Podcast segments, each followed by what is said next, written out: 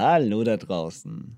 Nach den ersten großen Erfolgen und einer kurzen Spanne der Nachkriegszeit, in welcher Disney kleinere und auch unbekanntere Produktionen veröffentlichte, startete das Silver Age. Und Klassiker wie Peter Pan, Cinderella und das Dschungelbuch entstanden. Ob die letzten Filme von Walt Disney, denn er verstarb 1966, auch mit den großen Filmen der Golden Era mithalten kann und ob wir lieber Gold oder Silber sehen, das erfahrt ihr jetzt.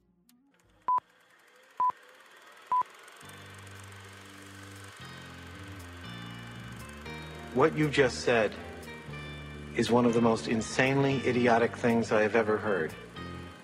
Everyone in this room is now dumber for having listened to it. Now, if any of you sons of bitches got anything else to say, now's the f***ing time! Who the fuck do you think you're talking to? Oh yeah? Are you not entertained? Aus der Sofaritze. Ne, du hast mich ja gefragt, was ich in letzter Zeit so geguckt hätte. Außer Disney-Filme, über die wir gleich noch sprechen wollen, über die nächsten acht Stück, habe ich mir tatsächlich ähm, Dingo-Produktionen angeschaut. Und Dingo, Produ Dingo, ja, Dingo war ein oder ist ein, ich weiß es gar nicht, wie es um den Stand wirtschaftlich dieser Produktionsstätte geht, ist aber ein deutsches Animationsstudio gewesen, das mit, ähm, wie wir bei Chip und Chap schon drüber geredet haben, bei dem Film, äh, über Bootleg-Versionen so. ihr Geld verdient hat. Ja, ja, ja. Und ähm, es gibt dann zum Beispiel Aladdin und sein Abenteuer. Mhm. Nee, es war, glaube ich, in einem Land vor unserer Zeit, da haben sie auch nach, ist jetzt kein Disney, weiß ich. Haben wir schon drüber gequatscht. Aber das, ähm, das haben sie auch verarscht und, und Aladdin und haben dann versucht, quasi ahnungslose Mütter oder Omis ähm, mit diesen VHS-Kassetten, mit Filmen, die auch nur 60 Minuten gingen und super schlecht synchronisiert sind. Ja. Und die sind auf YouTube teilweise vollständig erhalten. Ähm, Im Original, also das Original ist Deutsch. Es gibt tatsächlich auch englische Synchros, wie ich im Netz gefunden habe, aber es gibt die auf Deutsch. Und da wird dann auch also die Animationsstil ist irgendwie 12 Frames pro Sekunde. Ist das Maximum, glaube ich, was die geschafft haben. Also Ja. ist super schlecht. Also jede Flash-Animation aus den 2000ern von keine Ahnung welchen Websites früher war besser. Naja, durch die habe ich mich ein bisschen, ein bisschen ge geguckt ähm, und drauf gekommen bin ich, Studio, weil wie, wie heißt das Studio, was Dingo? Dingo. D-I-N-G-O. Also die haben, ah, nicht der Film hieß Dingo, Nee. sondern denn Ah, die okay. Produktionsstudios Dingos Aladdin.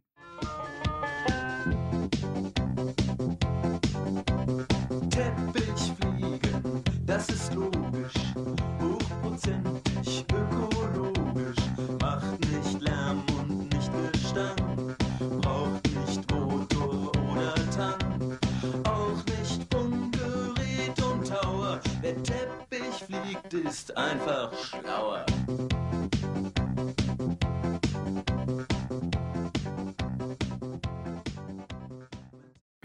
Also, statt Disney heißen die Dingo. Und die Nice. reden dann auch gerne mal so ein bisschen. Ne? Im Film von Aladdin kommt 50.000 Mal das Wort der, dieser Hundesohn vor. Also es, es hört sich an, wie als hätten Fünfklässler das Skript geschrieben. okay. Ähm, es ist, da- das ist der Grund, warum die Filme tatsächlich mich teilweise sehr zum Lachen gebracht haben. Weil, auch weil der Film strukturell keinen Sinn macht. Ja. Aber es ähm, war gut. Und drauf gekommen bin ich, ist, weil es äh, YouTuber gibt, die, die das geguckt haben. Mir wurde das vorgeschlagen und dann dachte ich, ich schaue mir das mal an. Und dann ist das Ganze sogar erträglich, wenn du es nicht alleine schauen musst, sondern wenn du irgendjemand hast, die gleichzeitig drüber reden und drüber lachen. Das ist so ein bisschen wie erwachsene Männer hören die Antenne. Nur mit Dingo. also leicht cringe, deswegen zusammen ganz lustig. Genau, ja, ja. Also sehr, sehr ironisch. Ich habe die Filme tatsächlich auf Letterbox gewertet mit einem halben Stern. Mehr haben die auch nicht verdient. Oh Mann. Aber gut, wir sind nicht bei äh, dem Dingo-Podcast, sondern äh, wir sind immer Nicht? noch Dingo bei Silver Disney. Age. Wir sind jetzt bei Silver Age angelangt, genau. Und ähm, ja, so die ersten Schritte sind getan und doch sind so die großen neuen eigenen, heutzutage nennt man das IPs, noch nicht entwickelt von Disney. Also man befindet sich jetzt in die, dieser Nachkriegszeit, ähm, wo langsam auch der, die Wirtschaft Aufschwung erlebt und deswegen es auch wichtig ist, für die Disney-Studios schnellstmöglich Fuß fassen zu können. Und das macht man natürlich nur, indem man fast jährlich mindestens einen Film veröffentlicht, was sie ja dann auch schlussendlich gemacht haben in den 50ern oder fast jedes Jahr. Und auffällig dabei ist ja, das können wir schon mal vorweg, vorwegnehmen, wir reden hier von den Filmen Cinderella bis und mit des, dem Dschungelbuch.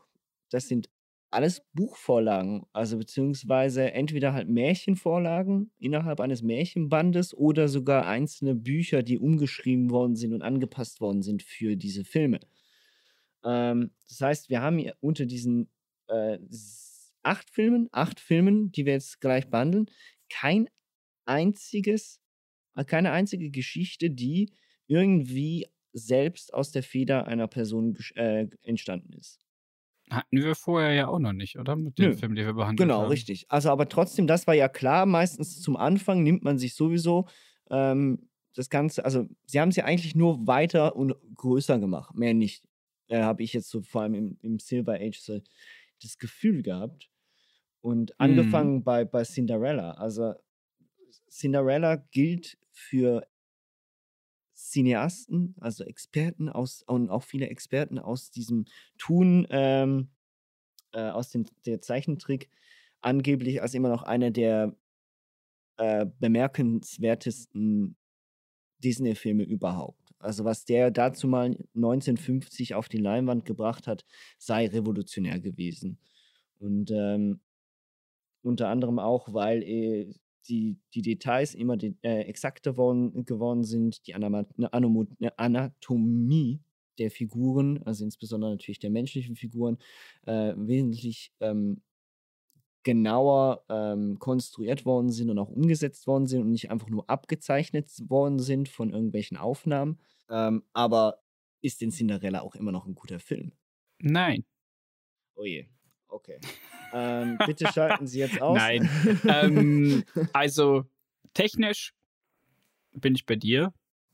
Finde ich, sieht der Film gut aus. Vielleicht musste ich den Film noch erklären für die Leute da draußen, die nicht die Cinderella-Geschichte kennen. Also in Cinderella, der Disney-Version geht es. Weil, ne, nein, ist, ist ja tatsächlich, ähm, finde ich, schon sehr exotische Geschichte, die sie da genommen haben. Es geht um eine Maus, die menschlich sich anzieht und eine andere Maus findet, die in einem Käfig gefangen ist. Und die beiden erleben zu 80 Prozent des Films extrem krasse Abenteuer. Zwischendurch passiert nur was mit Cinderella. Ja. Und sie werden auch in Pferde verwandelt und irgendwann werden sie wieder zurückverwandelt. Ähm, und das ist auch mein großer Kritikpunkt an dem Film. Ähm, also, es war ironisch, ich hoffe, es hat man gemerkt. Also, dass das Ich ein Kritikpunkt bin- ist oder Nee, das ist, dass ich gesagt habe, Cinderella geht um eine Maus und seinen Kollegen. Ja. Also die haben mehr Screentime als Cinderella in dem Film. Äh, Die verdammten Mäuse. Und die sind mir so offen. Also die sind mir richtig auf den Sack gegangen, die beiden, weil die haben geredet auf die Minions. Also jetzt weiß ich, woher die Minions ihren Duktus haben. Cinderella. ähm, ja. War jetzt ähm, für mich, also ich muss sagen, auch die anderen Disney-Filme, die wir noch besprechen werden, gibt es ein paar Kritikpunkte, wo ich sagen muss, habe ich als Kind einfach nicht so empfunden. Oder da merkt man halt, dass diese Filme tatsächlich äh, noch an ein sehr, sehr jüngeres Publikum gerichtet waren. Und weshalb man auch, wenn man von früher kommt, glauben könnte, dass Zeichentrickfilme und Animationsfilme nur für Kinder sind. Ich habe jetzt verstanden, woher dieser, dieser Standpunkt kommt, nachdem ich die Filme geguckt habe. Weil ich teilweise sagen muss, mein Gott, also wenn die nicht so schön gezeichnet wären, oder, dann würde ich mir das nicht, nicht länger angucken, wenn ich nicht wüsste, okay, das ist Disney. Und die haben einen, einen historischen Wert, die Filme. Das möchte ich ja gar nicht abstreiten. Mhm. Aber storymäßig ist da jetzt nicht viel dran. Und deswegen haben sie es aufgeweitet auf Katze jagt Maus, Tom und Jerry. Ja, gut, also das ist ja allgemein, also damit kritisiert man ja auch allgemein die Vorlagen, finde ich. Also ich finde, das ist ja eher mein größter Kritikpunkt daran, dass die Vorlagen, die sie sich genommen haben, zumindest am Anfang der ganzen Sachen, bei Peter Pan haben wir, ist schon ein bisschen besser, aber auch nicht viel besser, aus meiner Sicht. Ähm, die Geschichte ist meistens nur halt Rahmenhandlung. Das heißt, wir, ähm, da hast du absolut recht, man sieht diesen, aber für mich ist das, was, was Disney ausmacht, dieses, man erzählt eine Geschichte, aber diese eigentliche Geschichte wäre, die könntest du einem Kind innerhalb von drei Minuten erklärt haben. Ja, Vielleicht zehn auch, Sätze. vielleicht auch in, in zwei Minuten. Und alles, was dazwischen passiert, hat Unterhaltungswert. Und das hatte, hat auch Cinderella. Also ich, diese Formel, die haben sie bei Cinderella nochmal weiterentwickelt, äh, beziehungsweise haben sie ähm, überhaupt das erste Mal in dieser Art und Weise aus meiner Sicht richtig hingekriegt.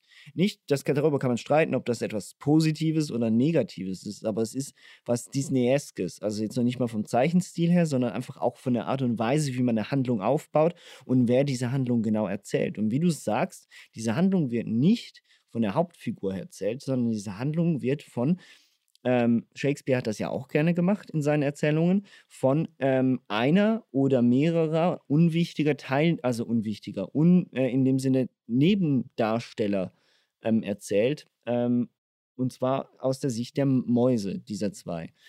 Armes Cinderellchen. Hat sie endlich einmal Ruhe, dann beginnt gleich das Getue. Cinderella. Cinderella,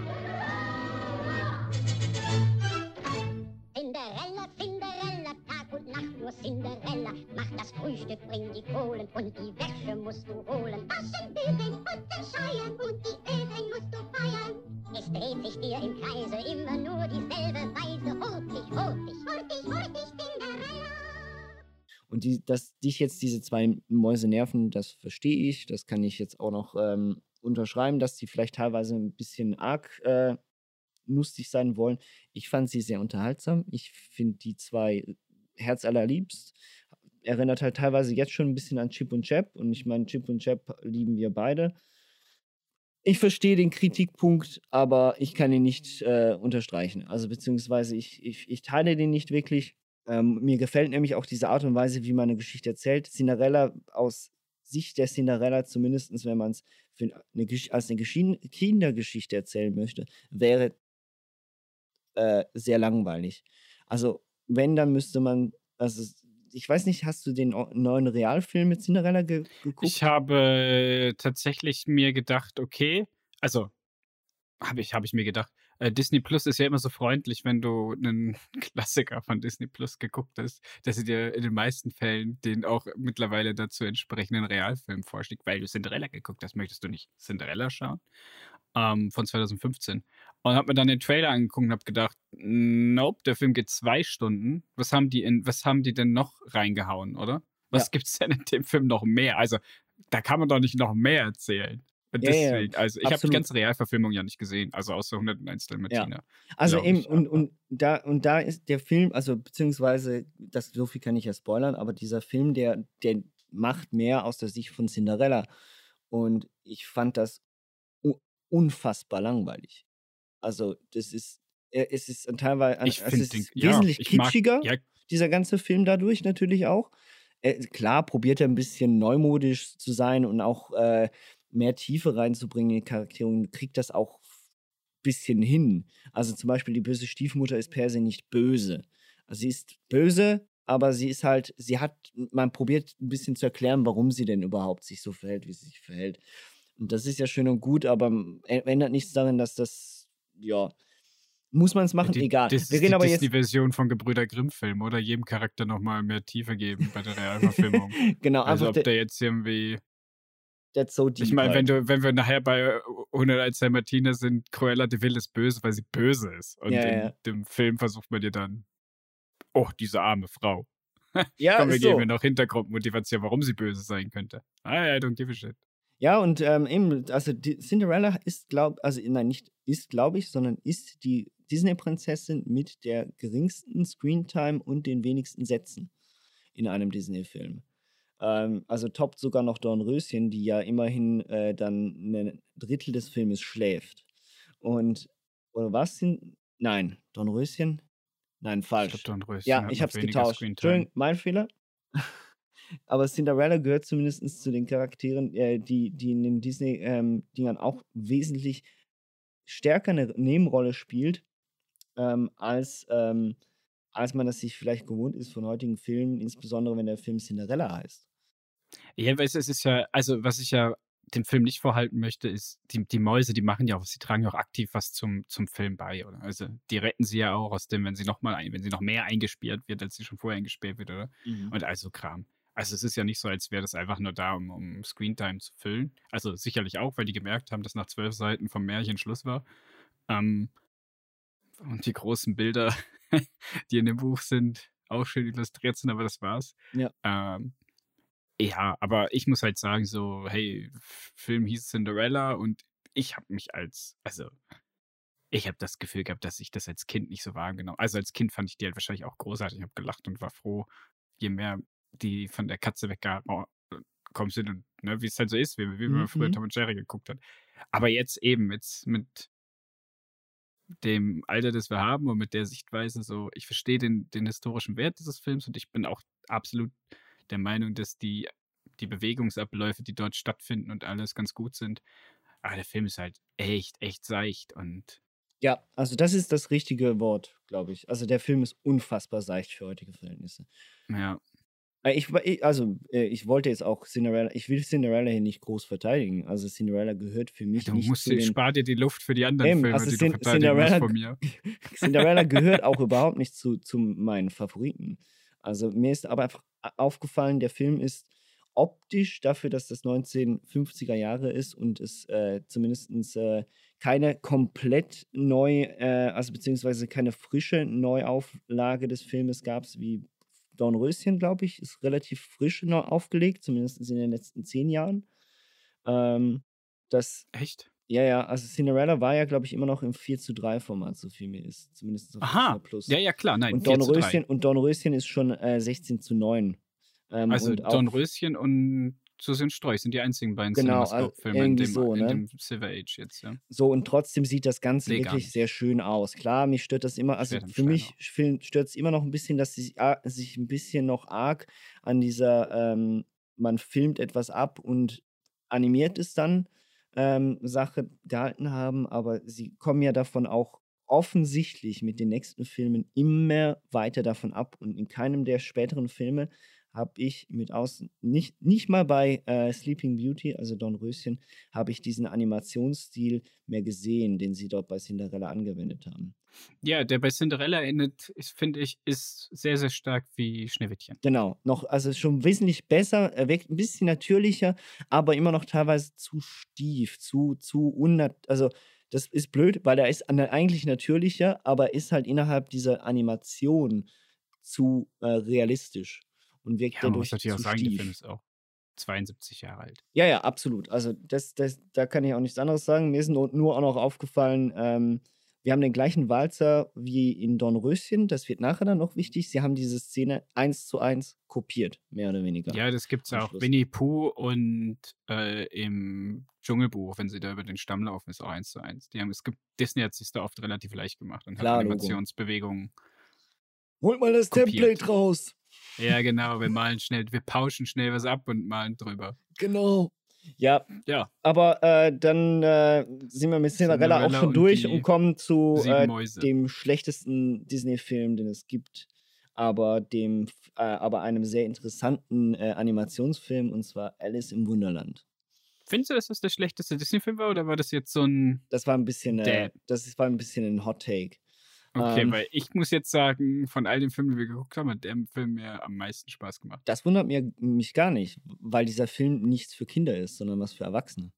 Ja, weil er, weil er so unglaublich fantastisch, also ähm, ich habe gemerkt übrigens, aber jetzt hier, Leute, steinigt mich, ich habe den Disney-Film das erste Mal gesehen. Ich habe den als Kind nie gesehen, das ist mir aufgefallen.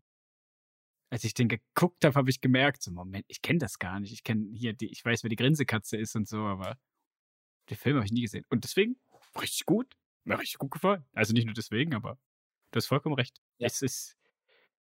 Die, ich glaube, ein paar Leute, die das gezeichnet haben, waren auf LSD, oder? Kannst du mir mal erzählen, was du willst? Ja, gut, also ich meine, der ähm, Autor von Alice im Wunderland, jetzt ist mir sein Name wieder entfallen.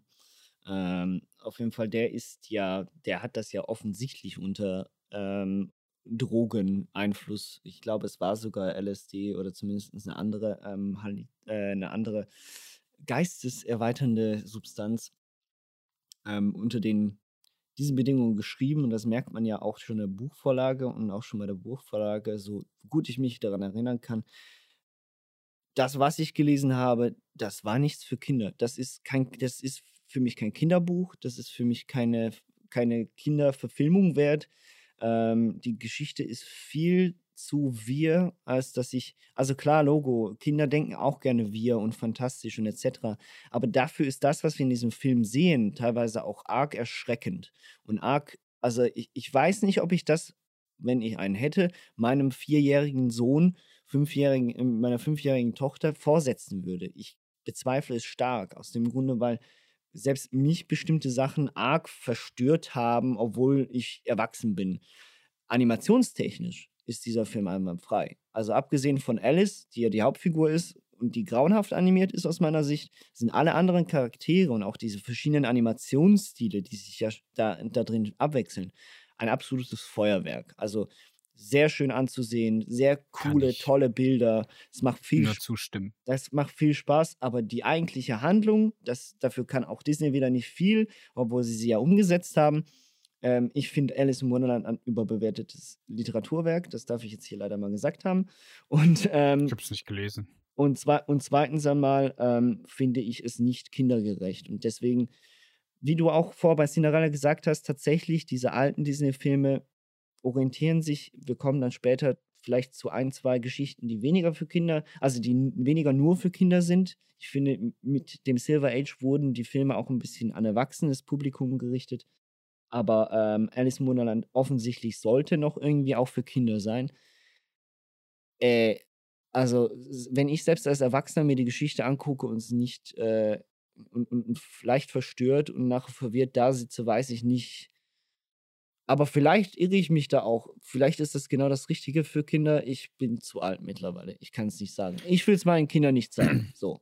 Also ich glaube, der, also ich habe, ohne jetzt nachzugucken, also ich würde wahrscheinlich sagen, dass der Film eh ein sechs Jahre Rating hat, oder? Also Ja. dass Kinder mindestens sechs sind. Aber wer sollten. guckt schon auf Ähm, Ratings? Ja, vor allem bei Kinderfilmen, sechs oder null, who gives a shit, oder? Ja. ähm, Chop her head off! ja. Ab mit dem Kopf. Ab mit dem Kopf.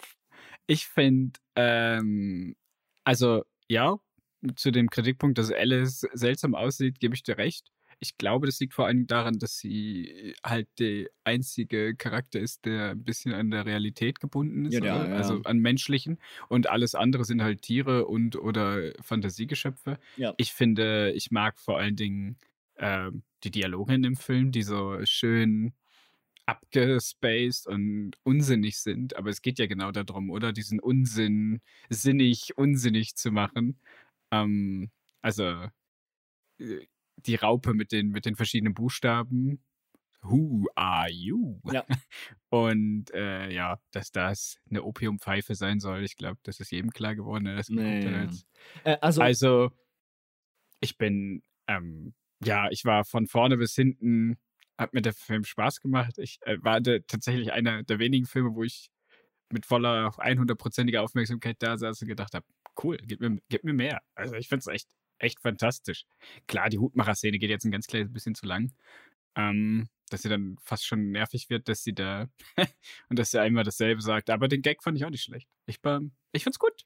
Ich fand's, mir hat der Film, also ich fand den, ich finde den, der ist gut gealtert, den, den kann man sich immer noch angucken. Ob Ja. der jetzt überbewertet ist oder unterbewertet, weiß ich nicht. Also dafür habe ich zu wenig Bezug, oder? Um das jetzt irgendwie sagen zu können. Aber jetzt bei der Erstsichtung, die ich hatte, kriegt er das Gütesiegel von den acht Filmen. Ja, ja, also ich, äh, absolut, also ich finde ja auch zum Beispiel äh, die Szene mit viel Glück zum Nicht-Geburtstag, ich meine, das ist eine Sache, die kannte ich auch schon früher und die finde ich auch jetzt immer noch sehr unterhaltsam. Übrigens, auch für dich. Alles Glück Gute zum Nicht- Nicht-Geburtstag. Ja, alles Gute zum An euch da draußen. Ja, an alle. Für alles Gute zum Nicht-Geburtstag. Nicht-Geburtstag.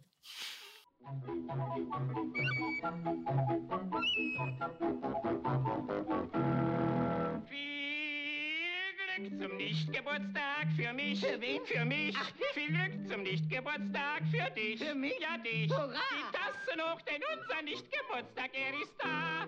Den wollen wir heute ja! Ja! Oh, und, und auf jeden Fall, ähm, es gibt Szenen, die machen sehr viel Spaß. Es, die Animation macht viel Spaß.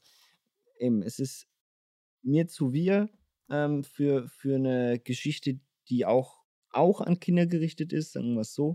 Ähm, übrigens, auch da muss ich mich nochmal korrigieren. Dieses Buch ist nicht für Kinder. Nicht, dass es, das heißt nicht, dass ich sage, für Jugendliche sei das nichts, sondern ganz im Gegenteil. Wenn, dann ist es für mich ein Jugendbuch. Ähm, aber der, ja, eben, ich habe auch, ich konnte noch nie groß was mit Alice im Wunderland anfangen, wenn ich ehrlich bin. Vielleicht bin ich da dann auch voreingenommen und kann diesen Film auch nicht so genießen, wie er dann vielleicht auch eigentlich wäre. So what? Ursprünglich Ja. sollte der Film ja sowieso mit realen ähm, Personen gespielt werden, also beziehungsweise sollte ein Real Movie sein und äh, hat man sich dann aber dagegen entschieden, aus äh, Kostengründen, glaube ich, dazu mal. Kann ich mir gar nicht vorstellen. Ja, ne? Ich glaube, der wäre in den 50ern extrem gut angekommen als echter Film. Ich, äh, vor allem, wie sie das nachher dann äh, ja, um, umgesetzt hätten, das würde mich jetzt mal noch wundernehmen. Ja, Ja, ähm, das wäre wahrscheinlich schlimm geworden. Alice im Wunderland übrigens auch eine dieser, dieser Animationsfilme. Du hast auch selber gesagt, du hast es als Kind nicht geguckt. Ich habe ihn auch als kleines Kind nicht geguckt, sondern erst später mal. Ähm, Ich hätte bis jetzt nie gesehen. ja, eben, du hast gesagt, du hast ihn nie geguckt, also noch nie geguckt. So, Äh, ich habe ihn erst irgendwann als Jugendlicher mal gesehen, ähm, weil er komplett unter dem Radar verschwunden ist. Er zählt ja auch nicht zu diesen Größen. Also, man, ich meine, du warst im Disneyland Es gibt das Paris. Labyrinth. Es gibt natürlich das Labyrinth, ne? Ähm, Da Ja. kennt man es, aber sonst, wenn man jetzt die Disney-Prinzessin aufzählt, dann. Sie ist ja auch keine Ja, Prinzessin. sie ist ja auch keine Prinzessin, dann, äh, dann fällt halt Alice im Wunderland, also beziehungsweise Alice halt komplett unter und ich glaube auch viele Kinder kennen den nicht.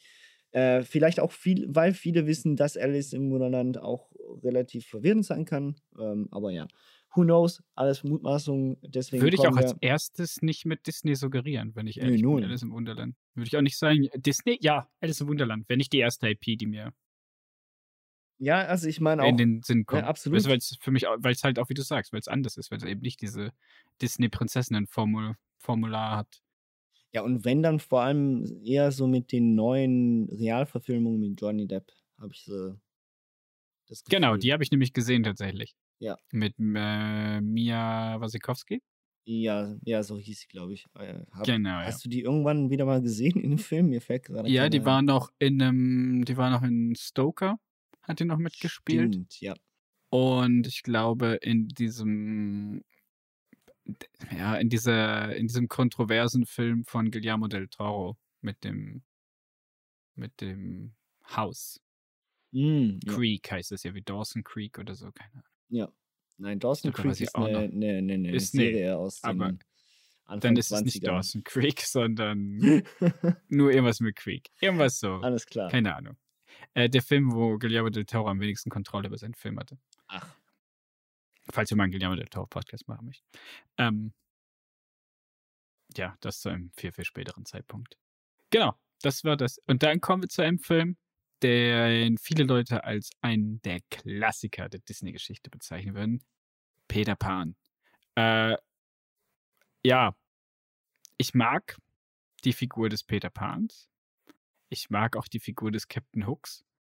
Und ich liebe sie, wenn sie von einer Realfigur gespielt wird, die erwachsen ist und zurück ins Nimmerland kommt. Ich war Hook. ein wenig abgetan. ja, ich war ein wenig abgetan vom Original Peter Pan 53, weil A, immer noch 4 zu 3, das hat mich schon wieder ein bisschen gestört. Falls wir es noch nicht besprochen haben, 4 zu 3 hat mich extrem gestört. Hast so einen großen, schönen Fernseher und dann wird es dir da in 4 zu 3 präsentiert. Ihr Schweine, die keine andere Technik kannten damals. Nee, ähm, und äh, der Film ist Ersteindruck vom Film ist, er ist sehr laut und sehr hyperaktiv. Und irgendwann ist mir das echt zu viel geworden.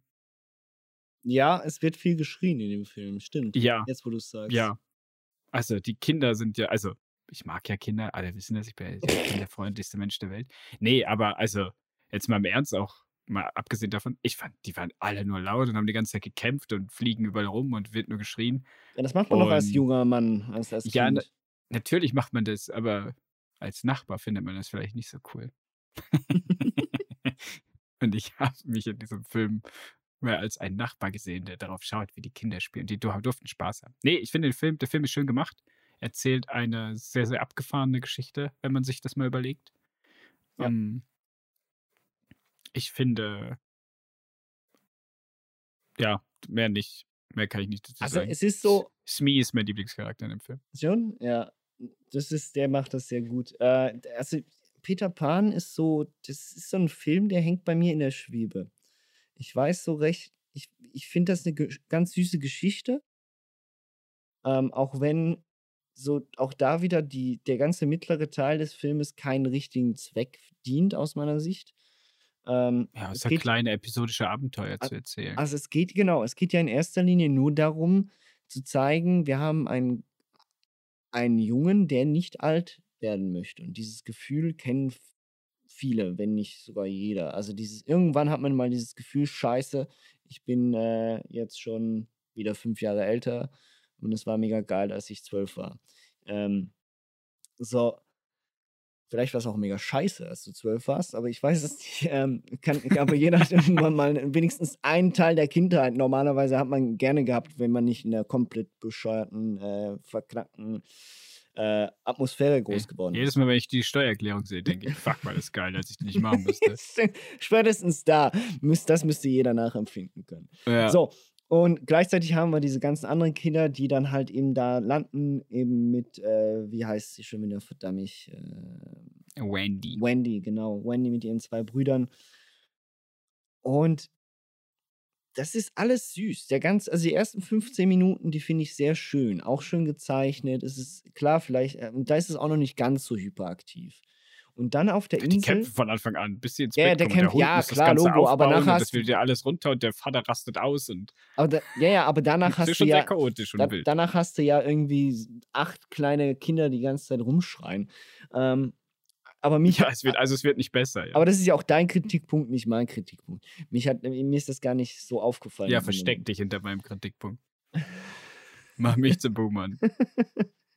ähm, aber dieser, aber ansonsten passiert da vieles, was ich so in dem Sinne, ja, was, was einfach passiert und gar keinen richtigen Zweck der Handlung dient und ähm, irgendwie auch diesen, diesen Wechsel dann von Wendy zu, ey, ich finde jetzt, eigentlich war das, eigentlich möchte ich gerne weiterhin Kind ble bleiben und möchte hier auf dieser Insel sein und ich habe genug vom Kind sein und ich möchte langsam anfangen, erwachsen zu werden mit den zwölf Jahren, die sie hat, oder wie alt auch sie immer ist in diesem Film, der diese, diese Wandlung, diese nehme ich nicht ganz wahr. So, das ist mir zu undurchsichtig.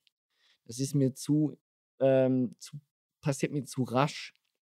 Sie, sie, Ja, pa- es also- passieren ein, zwei schlimme Dinge, das verstehe ich ja aus ihrer Sicht. Ähm, ja. so, aber ja, so in dem Sinne, dann verstehe ich, dass man nach Hause möchte. Aber nach Hause gehen bedeutet ja auch für Wendy, Erwachsen, erwachsen werden. zu werden.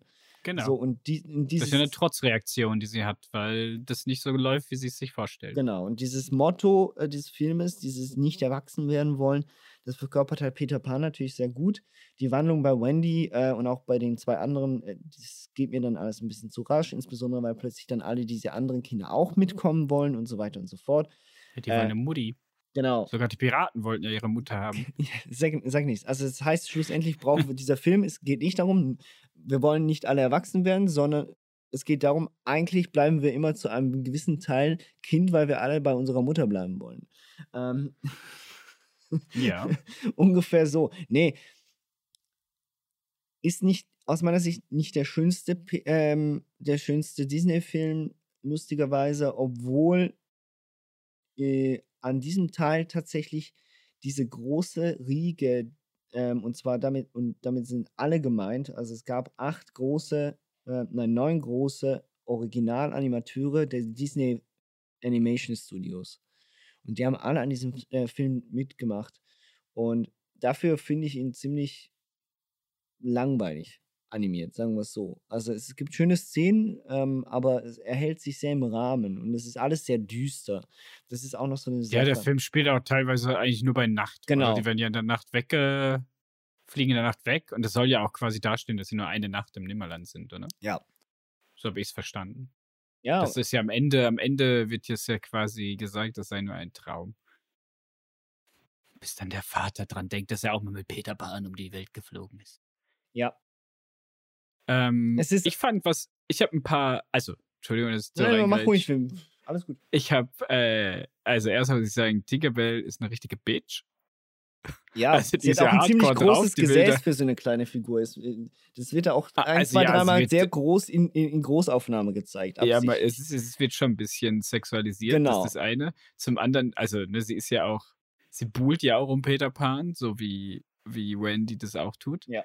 Ähm, Sexismus, ein großes Thema in dem Film. Ja. übrigens. und Tiger Lily äh, auch. Ja. Ähm, aber, also die will die ja umbringen. Aber auch die anderen, äh, die, die Meerjungfrauen, wo, wo sie die irgendwie nass spritzen und ja, dann ey, kommt Peter Pan und sagt, die wollten doch gar nichts machen. Und ich so, nein, wir wollten nichts machen, wir wollten sie nur ertränken. Alter, ich habe ich laut lachen müssen und gedacht, Alter, Alter, hast du das jetzt echt gesagt? Siehst du, ich muss mich korrigieren. Ich glaube, ich weiß, warum Wendy plötzlich doch erwachsen werden wollte. Weil, Ja. sie, weil sie keinen Bock mehr hatte auf diese selbstgefälligen Ich sag ja, die Arschlöcher, die, Ja, Trotzreaktion, diese Kinder, die nicht verstehen, dass es gefährlich ist, was sie tun. Genau. Und die, und die ganzen Mädels, die, äh, die um einen dummen, selbstgefälligen äh, jungen Herrn herum äh. Der auch ein super Arschloch ist. Ja, der tatsächlich ein Peter super ist Arschloch also super unsympathisch, Ja. fand ich den. Also, deswegen sage ich, Smee war für mich so, hey, lass uns doch endlich von dieser Dings abhauen. Weißt du, sogar Hook ist ja so ein neurotischer Dude, der einfach nur noch Peter Pan im Blick hat. Ja. Äh, ja. Ähm, ja, äh, ist ein netter Film. Ich fand ihn sehr, sehr laut und sehr, sehr, sehr schwierig. Äh, übrigens, äh, auch hier hatten wir wieder so eine schöne Info am Anfang. Dieser Film zeigt gewisse Themen und dann kamen die Indianer. Das auch zu Recht. Ja, sicher. Also aber nicht ich nur, musste nicht nur trotzdem deswegen, lachen, als die den Song gesungen haben und Ja, gefragt haben, natürlich. warum Indianer rot sind. Und dann sagen die, weil die geküsst werden und rot werden, dann bleiben die rot. Ja, ja, ja. Fand ich schon nett.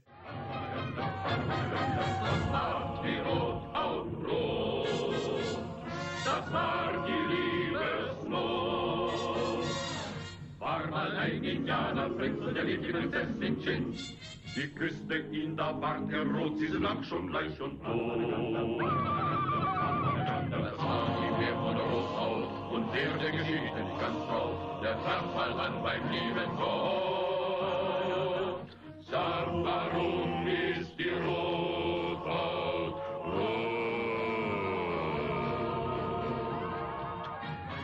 es, ist, es geht ja auch nur nicht nur gar, gar nicht mehr nur um die Indianer, klar, aber das ist definitiv. Aber natürlich vor allen Dingen, wie sie allgemein dargestellt werden. oder? Allgemein und dargestellt Auch mit den werden. körperlichen Features etc. Ich verstehe es schon. Versteh's Ja, und schon. auch, auch mit dem Drogenmissbrauch und etc. Also es ist alles, äh, naja.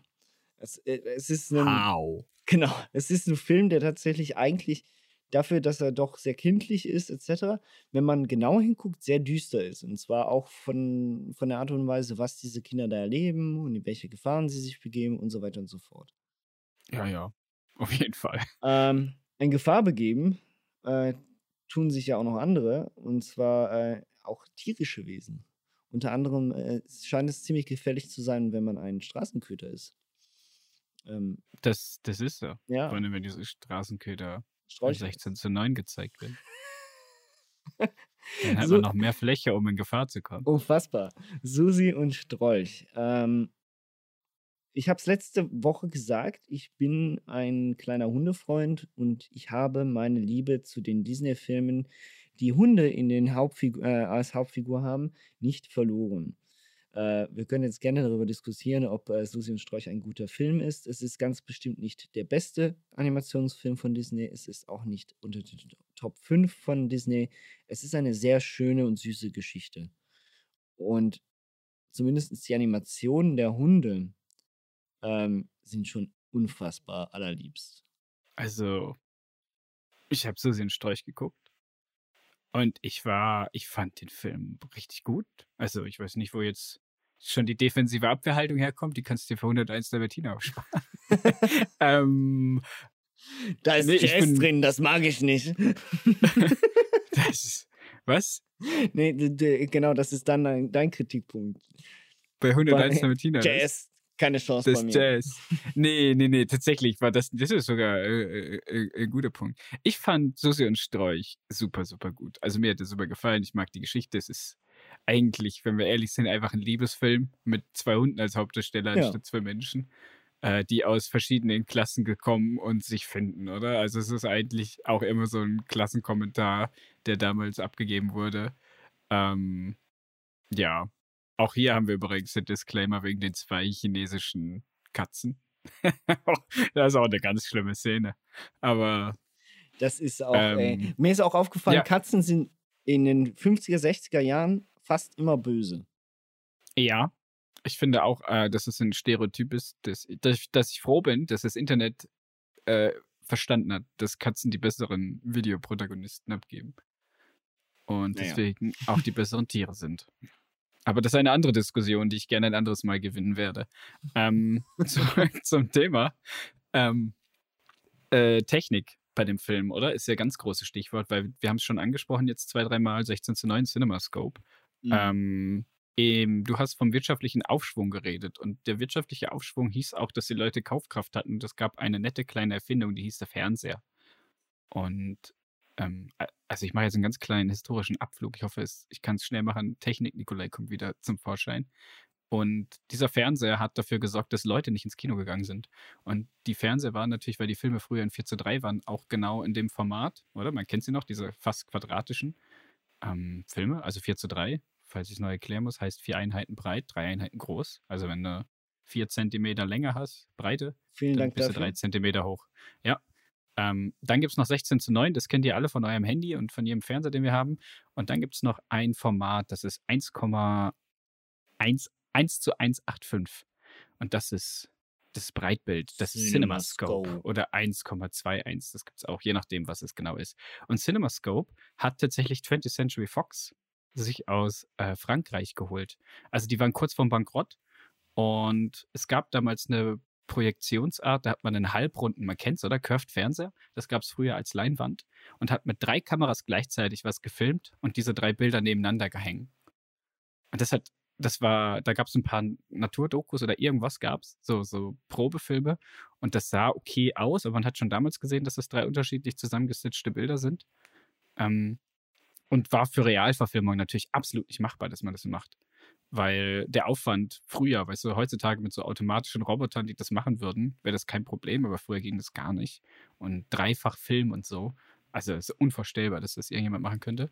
Und in Frankreich gab es einen, einen Ingenieur, der in den 30er Jahren äh, eine anamorphische Linse gemacht hat, also zweifach konvexe Linse, die quasi breites Bild aufnehmen konnte. Und dann hat man eine flache Linse davor geschoben und konnte dann dieses Bild verzehren Mhm. auf Film machen und dann, wenn man es zurück abgespielt hat, hat man einfach wieder umgedreht und auf eine große Leinwand gemacht. Dann hat man das Bild riesig gemacht. Also es war eine riesige Leinwand und das kannte man früher nicht. Und jetzt gab es genau drei von diesen Linsen. Und 20th Century Fox ist losgeflogen, hat sich diese Linsen gekauft, die drei Stück, und hat drei Filme gleichzeitig damit produziert. Und was war das Problem? Konstantin? Äh, weiß nicht. Na, dass kein Kino bereit war, oder? Kein Kino hatte so Leinwände Aha. in Amerika. Schön, dass du die Technik hast, aber die Kinos waren nicht bereit. Und wenn du nur drei Filme hast, dann wird es auch keiner machen. Und da das kein anderes Studio hatte, hat 20th Century Fox gesagt, wisst ihr was? Wir patentieren das Ding gar nicht und wir vermieten das an euch. Die haben dann nur den Namen patentiert Ja. und haben dann an andere Studios diese Linsen und dann auch, äh, also die haben noch ein bisschen länger in der Herstellung gedauert und wurden dann nach und nach besser ähm, und hat das Ganze an, an Disney und an andere Studios vermietet, damit sie auch Filme machen können, damit sich diese Technik durchsetzt. Äh, und so ist Breitbild Fernsehformat und 70 mm und 65 mm und 60 mm ähm, entstanden. Panavision, also bis, bis in die 66er Jahre gab es dann CinemaScope und nachher hat Panavision ähm, umgesetzt. Panavision, die auch dann irgendwann mit Sony zusammen IMAX-Kameras erfunden haben. Das ist so der kurze Abriss des Dings. Und das ist das Spannende. Der, der, der Film füllt fast das Bild aus. Natürlich hast du jetzt oben und unten schwarze Streifen, aber hat, hat, also der Film hat richtig gut ausgesehen. Das ist auch farbenfroh im Gegensatz zu Peter Pan, weißt du, gerade nach Peter Pan ist der unglaublich bunt und schön. Ja. So, Technik, Nikolai, Exkurs vorbei für alle Leute, die es vielleicht interessiert hat. wovon wir hier reden, wenn wir sagen CinemaScope. Ja, ähm, ja, auf jeden Fall danke für den, den technischen Einblick. Ähm, mir ist aufgefallen, dass es CinemaScope äh, ist, aber ich wusste nicht, dass ähm, eben das eine der ersten Filme mit CinemaScope war. Äh, ja, wie schon gesagt, ist ein super süßer Film, der sehr gut gealtert ist, der unfassbar süß animiert ist, der eine nette Liebesgeschichte erzählt, über auch Klassenunterschiede ähm, und dass diese keinen Sinn machen. Und äh, ich muss auch sagen, die, die Rollen der, der Eltern von Susi sozusagen, also der zwei menschlichen Eltern, die machen das auch, äh, also das sind zwei süße Charaktere. Also man sieht zwar ihre Gesichter nie richtig. Ähm, doch, sie kommen ein paar Mal, sieht man sie. Genau, also nur so, aber meistens nur so, so leicht von der Seite. Man sieht sie nie richtig von vorne. Es wird immer so, es wird so ganz leicht, wie bei Peanuts, ein bisschen probiert, dass man ja nicht das Gesicht der, der richtigen Menschen sieht. So, die, weil der Ja, damit man das halt aus der Sicht sind. der ne? Hunde sind. Ja, ja. Und äh, ja, mehr kann man nicht da so eigentlich auch gar nicht sagen. Guckt, also guckt ihn, wenn ihr noch nicht kennt, guckt ihn nochmal, Ich wenn ihr schon kennt. ich fand die Benennung auch gut von den, von den Charakteren. ja, Er heißt ja irgendwie äh, James Deer oder so, quasi James Schatz. Und sie heißt auch irgendwie was anderes, was so ein Kosename ist. Die haben ja gar keine richtigen Vornamen und Nachnamen, sondern die werden ja nur mit den, mit den Kosenamen, die sie sich ja, gegenseitig Darling nennen. Und, die und, Hunde. äh, genau, Darling, und ja. Jack, Darling glaube und ich. Jack Deer. Ja. Ja, irgendwie, irgendwie sowas. Jack, sie Und sagt das- einfach Jack Deer jeweils. Ja, also Ja, ja, genau. Sie sagt immer Jack Deer, weißt du, so mein Jack-Schätzchen. Kannst du nicht noch. Und ähm, das fand ich halt halt äh, äh, einen niceen Touch, oder? In dem ganzen Film, dass man quasi sagt, natürlich wissen die Hunde die richtigen Namen nicht, wenn sich die Erwachsenen, also wenn sich die Menschen nur so ansprechen. Ja. Ja, und natürlich Bella Notte, ein, ein super Song. Ähm, Schön ist die Nacht.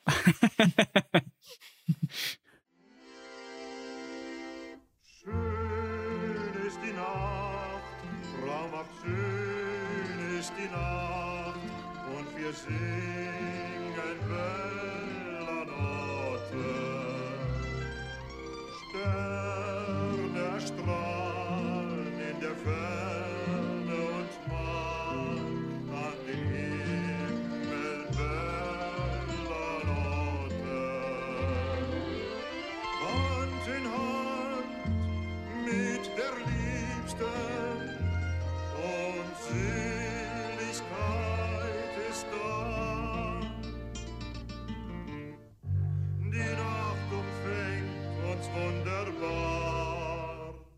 und die Liebe ist so nah. la, la, la, la. Sie nennen es Bella Das Notte. ist wirklich, äh, das macht sehr viel Spaß. Das ist so. Ja, und ich fand die Geschichte auch cool. Ich mochte die verschiedenen Hundecharaktere. Ähm, also, dafür war, es, war, es gibt keine nervigen Charaktere in dem Film. Ich finde, das ist ein gelungener, rundum gelungener Film über, über, ja, wie du es gesagt hast. Zwei, zwei Tiere, die sich finden. Zwei Tiere und zwar zwei Hunde. Sind wir wieder? Ja. Ja, äh, bei Hunde sind wir nicht äh, beim nächsten Thema. Definitiv nicht. Ähm, wir sind aber bei äh, Breitbildformat. Immer noch. Immer wir noch? bleiben bei Breit, wir bleiben bei CinemaScope. Ähm, und zwar Dornröschen. Und Dornröschen ist einer dieser Filme, die ich als Kind nie so richtig gemocht habe. Den fand ich, im- den fand ich Werde ich immer immer gleich sehr müde, düster. wenn ich an den denke. Genau, richtig, müde. Ähm, er ist auch nicht sehr spannend, aber wir haben hier das ein bisschen gleiche Phänomen wie bei äh, die Cinderella, nur dass er mir tatsächlich besser gefallen hat als Cinderella. Also, ähm, und zwar haben wir diese drei Feen, die ja jetzt hier definitiv die Hauptrollen spielen. Also, Ja. ähm, wir sehen Dornröschen, jetzt ja, korrigiere ich meinen Fakt ja, den ich vorher falsch gesagt habe. Dornröschen ist ja tatsächlich die Prinzessin, die am aller, allerwenigsten ähm, von allen äh, Dornröschen, äh, von allen Disney-Prinzessinnen überhaupt spricht. Und zwar hat die nur knapp 18 Sätze überhaupt in dem Film. Was Ja, ja, aber dafür ist sie wunderschön und kann ganz toll singen. Die wichtigsten Eigenschaften, die man braucht. Das sind die Geschenke, die mein Kind. Ich hätte das Kind gerne gesehen, wie es vorher aussieht. Sorry. Ist schon wieder so zynisch wert. Ey, ja, der Szene bin ich fast verreckt. Ganz am Anfang. Ich dachte, wir bringen dir drei Geschenke. Geschenk eins, du wirst wunderschön. Warst, war sie vorher hässlich? Ja. Geschenk zwei, du kannst singen. Dann kommt Maleficent. Ah ja, übrigens, stirbst du mit 16. Geschenk drei, nein, du gehst ins Koma. Cool. Ja, also- gar nichts. sie ist. Äh, Wobei ich die blaue Fee am, auch am, am liebsten habe. Ich mag die. Ja, also die, die sind alle auch super. Also auch diese, übrigens dieser Kampf um, das, um die Farbe des Kleides. Das ah, super, herrlich am Ende. tatsächlich entstanden aus, ähm, aus aus Uneinigkeiten Produktionssicht, innerhalb oder? der Produktion. Ja. Und zwar, dass sich die Animateure nicht einig werden konnten, ob das Kleid jetzt pink oder, äh, oder blau ist. Und deswegen haben sie es einfach beides gemacht. Deswegen ist, das, ist dieser Kampf eigentlich dieser zwei Feen äh, eine wieder, äh, ein, ein ja, Wiederaufkehren der, der inneren. Konflikt. Ja. Konflikte der, der Produktion. Was ja ganz unterhaltsam ist. Ähm, es ist ein, es ist von diesen drei klassischen Märchen, Prinzessinnen-Geschichten, also Dornröschen, Cinderella und ähm, Schneewittchen, finde ich jetzt, nachdem ich sie wieder gesehen habe, die beste. So einfach was, weil sie sich traut zu sagen, okay, gut, wir müssen jetzt hier nicht langweilig diese Geschichte eins zu eins erz zu erzählen und gleichzeitig dieser Pe Person viel einräumen, weil sie ja sowieso stinklangweilig ist, sondern sagt, direkt sagt, du, hey, dieser Film heißt zwar Dornröschen, aber es geht gar nicht wirklich um sie. Am Schluss wird sie re- gerettet, etc. Es geht aber in erster Linie, es ist ja ein großes Ziel vorhanden. Also so in dem Sinne, zuerst ist das Ziel, sie zu beschützen, bis sie 16 ist. Punkt. Genau. Und danach ist das große Ziel, sie wieder zu retten, nachdem sie in den Schlaf gefallen ist. Punkt. Ja, man hat klare, man weiß, wohin der Film will und der Film geht auch dahin, ohne irgendwelche großen Abzweigungen zu nehmen. Genau. Und das ist, und das ist einfach äh, schön für die eigentliche Handlung und dazwischen pass passieren halt ganz viele Sachen, die teilweise dramatisch und teilweise auch wieder aufgelockert werden. Auch die zwei Könige, also diese, die sind ja, das ist genau das, was für mich Disney ausmacht. Ähm, was dann auch wieder Erwachsene lustiger finden. Also hier sind wir bei, schon bei einem Film, auch bei Susi und Strolch, finde ich jetzt, ist ein Film, den man auch als Erwachsener gut gucken kann. Ähm, weil Liebesgeschichten, die ziehen halt einfach, ne? Aber Dornröschen kann man sich auch als Erwachsener angucken. Klar, Ich mochte, ja. das Pacing ist für, heutzu- für heutige Verhältnisse ein bisschen langsam. Er ist ein bisschen lang dafür, was er erzählt. Aber er ist unterhaltsam. Na gut, das Problem haben die Silver Age-Filme alle. Ja, ja, das stimmt. Dass sie, also, dass sie hätten auch alle ruhig 80 Minuten sein können. Nicht, Ja, ja, definitiv. warte mal, lüge ich jetzt? Sorry, die sind ja nur 72 Minuten teilweise. Ja, die sind, hätten auch ruhig alle 60 Minuten sein können. Sorry, so aber sie wirken halt doch teilweise ein bisschen lang. Ja, sie wirken länger, als sie eigentlich sein müssten. Mir hat, äh, was mir ganz am Anfang aufgefallen ist, mir hat der Zeichenstil extrem gefallen. Ja. Das, äh, das ähm, bietet, bietet sich so ein bisschen so alten mittelalterlichen, Zeichen, mittelalterlichen Zeichnungen an. Mhm. Äh, und das fand ich ganz, einen ganz netten Touch Gell? für alles. Vor allem der, ne? der Anfang so mit, den, mit, den, Mhm, mit dem Schloss mit und so, dieser- das sah echt cool aus. Ne? Ja, ja, muss, also da war ich echt, war ich dabei. Ja, und dann natürlich der Kampf gegen Maleficent als Ungeheuer. Ist natürlich auch, sieht cool aus, auch heute noch. Ja. Mag ich. Ist tatsächlich aber Und ziemlich wo wir düster, wieder von Disneyland, ja, natürlich, wo wir im Disneyland sind, äh, wo wir davon gesprochen haben, äh, Dornröschenschloss, kann man voll begehen und da ist die ganze Geschichte auch nochmal nacherzählt. Ist ziemlich cool, Ach ja. kann ich nur empfehlen. Ähm, es ist, äh, wie schon gesagt, für mich der beste Märchen, also klassische Märchen-Prinzessinnen-Film von Disney. Hä? Hä? Let it go, Mann. Let, Let it go. ja, ne- ja, nein, das ist eine eigene IP. Ich meine davon diese alten. Ist das nicht auch eine schwedische Nacherzählung? Oder sowas? Gut. Bestimmt, oder? Gute Frage. Ähm, Klären wir ein anderes Mal. Auf jeden Fall haben wir ja dann hier bei der Dornröschen tatsächlich am Schluss, also dieser Film, der bedient sich ja auch tatsächlich ähm, äh, viel der, der Musik von Tchaikovsky. Ja, viel klassische Genau, Musik. richtig. Also, und das ist, ähm, ist auch tatsächlich jetzt in dem Falle sehr an, äh, ansprechend, entsprechend der Geschichte, sehr schön. Es ist äh, ein sehr kitschiger, schöner Film, auch mit dieser Titelsong, Walz, Tanzszene, die sie da haben und auch nachher mit dem Schluss, mit der Wiederverwertung von der Schlussszene von Cinderella in diesem äh, Ball, nur dass sie halt eben aufgefrischt wird durch diesen Kampf zwischen den zwei Feen, wo wir halt eben auch genau wieder bei dieser Weiterentwicklung sind. Man traut sich auch in ernsthaft, also man traut sich hier in ernst- ernsthaften Szenen ähm, halt einen leichten Spaßfaktor reinzumachen. Was heutzutage ja fast schon ein bisschen zu sehr ausgereizt wird, auch wenn man die Marvel-Filme anguckt. Ähm, das war Mhm. dazu mal neu, frisch und macht eigentlich auch da noch Spaß. Ja, ich hätte auch nicht gedacht, dass, ähm, nachdem ich Cinderella so angekackt hat, dass ich. Also ich bin ja echt mit dem Mindset dann reingegangen. Okay, noch ein Prinzessinnenfilm, okay, ich, ich sterbe. Wo ist der Cognac? ähm, aber ich war positiv überrascht. Ich habe den Cognac nicht gebraucht. Zumal ich auch keinen Cognac trinke. Ach, Ähm, hätte mich jetzt Aber auch gewundert. Ich, aber lieber das so quasi als. ähm, ja. äh, Ähm, gehen wir wieder zurück zu den Hunden. Und zu Ja, deiner ich ersten habe Aussage. hab 101, ich hab 101 Gründe, warum ich den Film nicht geil finde. Ähm, Nummer, nein, Nummer das ist 101, Jetzt, bitte. Komm, wir- spulen gleich vor. Gib mir, den, ich kann die alle, ich kann die Namen nicht alle auswendig von den Hunden. gib mir einen Grund, warum Ähm, einer meiner Lieblings-Disney-Filme nicht gut ist. Ähm, also ich kann sagen, was ich gut finde und was ich, was ich krass finde. Also was mal so Disney Legacy mäßig, oder? Ist das für mich der erste Film, wenn ich das richtig in Erinnerung habe, mit einem, mit, wo eine, eine, ein Bösewicht seinen ersten eigenen Titelsong kriegt, oder? Ähm, und der ist natürlich sensationell, weil Der Beste. wie jeder mir wahrscheinlich, würde ich so noch nicht sagen. Nein, der Beste in dem Ähm, Film. Also, so, es gibt Aha, ja, der, der einzige, oder? Ja, ich glaube schon. Ja, Das ist das einzige, was wirklich. Stimmt, doch, ja. Deine alte Schulfreundin besucht uns, Cruella de Vil. Das ist es. Cruella de Vil, Cruella de Vil.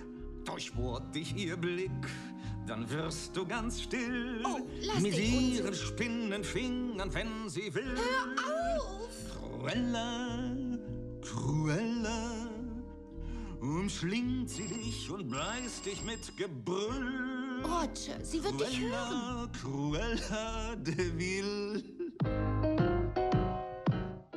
Lass sie bitte rein, Nanny.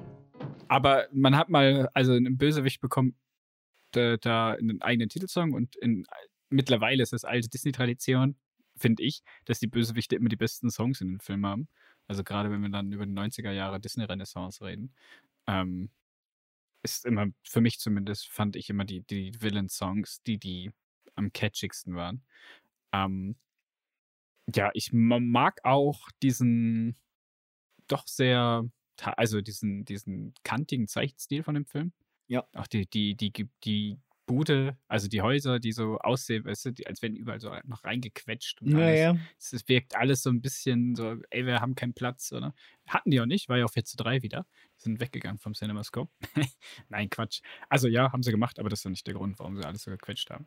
Ähm, ich bin, ich mag den Anfang, wenn die beiden sich kennenlernen. Mhm. Ich finde das unglaublich süß, wenn die, wenn die Hunde da ihren, ihre Actionfilm gucken. Äh, und alles danach ähm, ist mir halt zu sehr Kevin allein zu Hause. Auch wenn das natürlich davor war. Das weiß ich. Aber mm, ja, und es passiert halt eigentlich Wenig. also wenig. Die Action-Szenen sind dafür sehr, sehr lang, oder? Also es gibt Action-Set-Pieces, würde man heutzutage, heutzutage dazu sagen. Ähm, die sind auch jetzt objektiv betrachtet auch, auch ganz nett anzuschauen, aber es hat mich halt alles nicht abgeholt. Und dann, dass sie da durch diesen, durch diesen Schnee laufen, als wären sie acht, acht Jahre lang verbittert durch den kältesten Winter der Welt gerannt und alle fast im Sterben. Boah, Uiuiui, da habe ich gedacht, und dann malen die sich da schwarz an und der Schnee kommt runter und dann finden sie sie doch und dann kommt die Autofahrt und dann sterben da eigentlich fast Leute und das wird als Gag abgetan. Ja. Aber ist okay. ähm, ja, und Cruella de Vil ist natürlich äh, in den Sätzen, die sie sagt, einfach fantastisch als egozentrisch, egomanische Frau. Auch wenn für mich in dem Film nicht ganz klar wird, welche Beziehung sie zur, zur menschlichen Hauptdarstellerin hat. Außer, dass sie eine Äh, Anita Freundin meinst du? sein Ja. soll am Anfang, genau. Sie soll eine Freundin sein, warum soll sie die, also, habe ich nicht verstanden. In dem Film, in der Realverfilmung ist sie wenigstens die Chefin, glaube ich. Übrigens, Das das wenigstens. ist eine sehr gute Realverfilmung. Also hat mir sehr gut gefallen. Ja, muss ich, finde ich auch tausend, also Entschuldigung, dass ich so sage, aber finde ich sehr, sehr viel besser Vor, als das Original. vor, allem, vor, allem, vor allem der Soundtrack des Films ist grandios. Also die, die Songs sind echt super. Aber äh, ich- Reden wir von Cruella, dem Film, oder reden wir von der 101 der nein, von Verfilmung? Quella. Von Quella. Aha, na, ich rede von der 101 der Bettina-Verfilmung. Der Realverfilmung. Ach die so, aus der ist natürlich auch so 2000ern. gut. So, stimmt. Von ja, denen rede ich. Den ich finde ich sehr, bei sehr Quella gut. Das sind Vil, weniger Songs, aber Der, ja, nein, nein, 101, aber das ist auch eine super Quella mit, äh, wie heißt die schon wieder? Ich weiß es nicht. Aber war auch eine super, ja. Und Glee- den Cruella de Vil ich Nein, wie heißt sie? Nicht Gleason. Ach mein Gott. Egal. Naja, auf jeden Fall, ähm, ich finde den gar nicht so scheiße, wie ich es am Anfang angeteased habe. Nur verarscht, Clickbait hier. Aber ich finde ihn auch nicht sensationell gut. Also, äh, mir sind so, mir sind zwei Sachen aufgefallen. Erstens einmal, dieser Film, ver, äh, in, in diesem Film wird das erste Mal für mich so richtig offensichtlich klar, wie viel Disney verwerten, wiederverwertet hat. Beziehungsweise ganz viele Hunde. Also diese Filme, Susi und Strolch und 101 Dalmatiner sind zu einem gewissen Teil ein und dieselben. Zumindest was die Animation äh, angeht. Die hatten ja so eine Technik, so eine Stamp-Technik, wo Genau. sie dieselben Animationen doppelt verwenden konnten. Und das verstehe ich auch. Das ist gar keine Frage. Das soll auch keine Kritik sein, sondern es fällt einfach auf. Das Zweite ist, ich kann dir nur recht geben. Also ich weiß nicht, also ich weiß schon, warum ich als Kind diesen Film so super cool fand. Ähm, und er ist auch immer noch süß. Die ersten, wie du gesagt hast, das Beste an diesem Film sind die ersten 20 Minuten und vielleicht noch der Schluss mit der Verfolgungsjagd und ähm, als Quelle. Und wenn ich zurückdenke an diesen Film, als, äh, oder beziehungs- bevor ich diesen Film geguckt habe, wenn ich ganz ehrlich bin, waren es auch nur diese Szenen, die mir überhaupt geblieben sind von diesem Film. Ja, der hat ja auch nicht mehr, Alles, alles, was da- rumsitzen. All diese, diese, diese Sache, die dazwischen passiert, auch mit diesen ganzen Bell-Sachen, also das Weiterbellen und die Information, das ist alles lustig und süß gemacht. Aber es passiert unfassbar wenig in diesem Film. Und da hast du recht. Deswegen ist dieser Film tatsächlich ziemlich langweilig. Ja. Aber trotzdem, also immer noch, er, er hat immer noch einen Platz in meinem Herzen. Cruella de Vil ist einer der, der lustigsten und besten Bösewichte, die Disney zu bieten hat. Der Song ist ein, einsame Spitze. Ähm, die Welpen sind zum Knuddeln süß, auch die verschiedenen, also dass man das, dass man so viele verschiedene Charaktere diesen Hunden gibt, gibt diesen Welpen gibt, ist süß. Ähm, aber irgendwie ist da teilweise ein bisschen zu wenig Fleisch am Knochen. Also es passiert wirklich zu wenig. ähm, ich glaube, der Film gefällt dir nicht, weil in dem Film eine Katze auch mal positiv dargestellt wird. Stimmt, tatsächlich. Da wird einmal eine Ta- Katze. Ist mir jetzt gerade auch Das wieder- ist der Grund. Nein, ist mir tatsächlich auch aufgefallen. Ja, wie heißt sie schon wieder? Die Katze da Ich weiß nicht. Aber es ist von ihr dem einen Hund, von der dem General. ausspioniert, genau, ja. Ja, es ist auf jeden Fall äh, ein süßer Film, Aber ich finde jetzt Susi und Strolch besser als Film. aber so da gibt es auch insgesamt. Hunde und da gibt es auch eine Hundeverfolgungsjagd Ja. und so. Tatsächlich. Susi und Strolch ist, äh, ist für heutige Verhältnisse auch, was das Visuelle angeht, insbesondere weil er auch natürlich äh, CinemaScope ist und weil er digital nochmal ein bisschen aufgehübscht worden ist, einfach auch schöner zu gucken. So. Ja klar, man muss ja immer dazu sagen, dass auf Disney Plus die äh, DVD-Version in den meisten Fällen zu sehen ist. Genau. Außer beim nächsten Film, wo wir gerade von langweiligen Filmen reden. Kommen wir zu Von langweiligen Filmen, in denen nicht viel passiert, reden. Ja, ey. Und dazu Ey, noch bitte, grauenhafte deutsche das? Titel haben, by the way.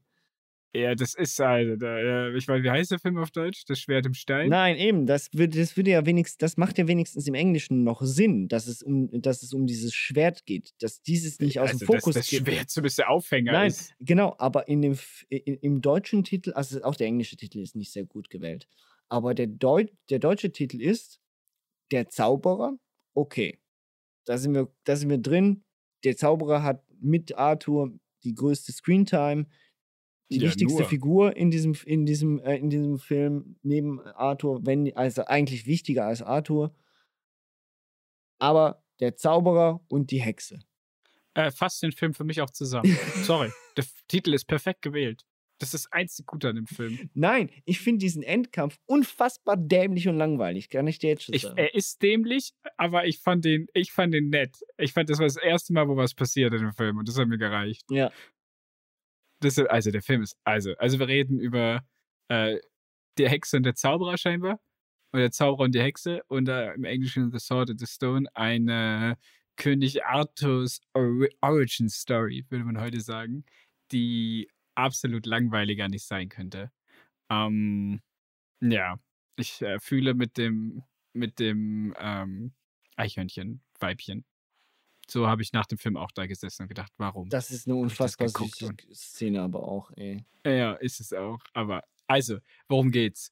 Äh, es geht um den jungen König Artus, der, ähm, ja, von Merlin angewiesen wird, äh, gewisse Sachen zu tun und, und sich mal in einen Fisch verwandelt und mal in ein Eichhörnchen und mal einen Vogel und dann das Schwert rauszieht. Ja, Habe ich alles erzählt, oder? Das ist die komplette Geschichte. Ja, schlussendlich Mehr schon, passiert ja. nicht. Aber wir sind Ja, wieder hier bei einem. Punkt, wo halt wieder alles so in dem Sinne, es hat wenigstens ein, also es hat ja hier ja schon das Ziel oder wir wissen, wo es hingeht. Das ist die Reise dahin. Aber Ja, die Reise dahin ist so ist langweilig. teilweise auch sehr beliebig. Das ist das ja. Punkt. Und der, also der Merlin, der war, den fand ich für zehn Minuten, fand ich den lustig. Und nachher ging der mir auch hart auf den Senkel. Es ist halt, es ist schon, also ja, ich, ich habe den jetzt schon noch irgendwie gerne geguckt. Ähm, ich finde auch, auch diese, die Synchronstimmen sind sehr schön gewählt. Also beziehungsweise es ist ein Film, der sich gut anhören lässt. So, abgesehen vielleicht vom Jungen, ja, Arthur, der kann einem schon auf die Nerven gehen. Hast du es auf Deutsch geguckt oder auf Englisch? Auf Deutsch. Ah, guck, ich habe ja auf Englisch geguckt, weil auf Englisch fand ich alle Stimmen fantastisch. Ja. Aber das war auch noch nie das Problem bei Disney. Und äh, es ist halt teilweise doch sehr verspielt. Und das Schöne an der Szene mit der Hexe und dem Zauberer am Schluss ist natürlich schon, dass da auch die Animation wieder ein bisschen mehr gewinnt und auch da ein bisschen mehr gezeigt wird und so weiter und so fort. Ähm, ich finde es trotzdem. Ich Äh, fand Sounddesign schrecklich. ja, und ich, ich finde es trotzdem einen dumm gewählten Titel, wenn eine Figur erst 20 Minuten vor Ende kommt und diese Figur an sich keine große Bedeutung hat für die Geschichte. Also für die eigentliche, Hä? für die eigentliche Rahmenhandlung, sagen wir es so. Ja, sie wird nicht als Antagonist So, ja. für- dargestellt, sondern es kommt einfach am Ende erst. Ja, eben, also sie kommt einfach plötzlich vor, ah, wir haben da einen Antagonisten, weil es ja noch einen Ja, stimmt, braucht. es gibt- ähm, Ja, So, okay. überhaupt was braucht. Äh, Dieser Film ist so schlecht.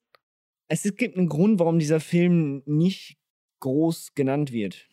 So, das Ja. ist halt der Punkt, weil er dafür zu, zu beliebig ist. Zu. Das ist so schlecht. Also nicht, dass er. Ich finde ihn nicht schlecht. Er ist, den kann man sich gut geben. Der ist ja auch nicht ewig lang.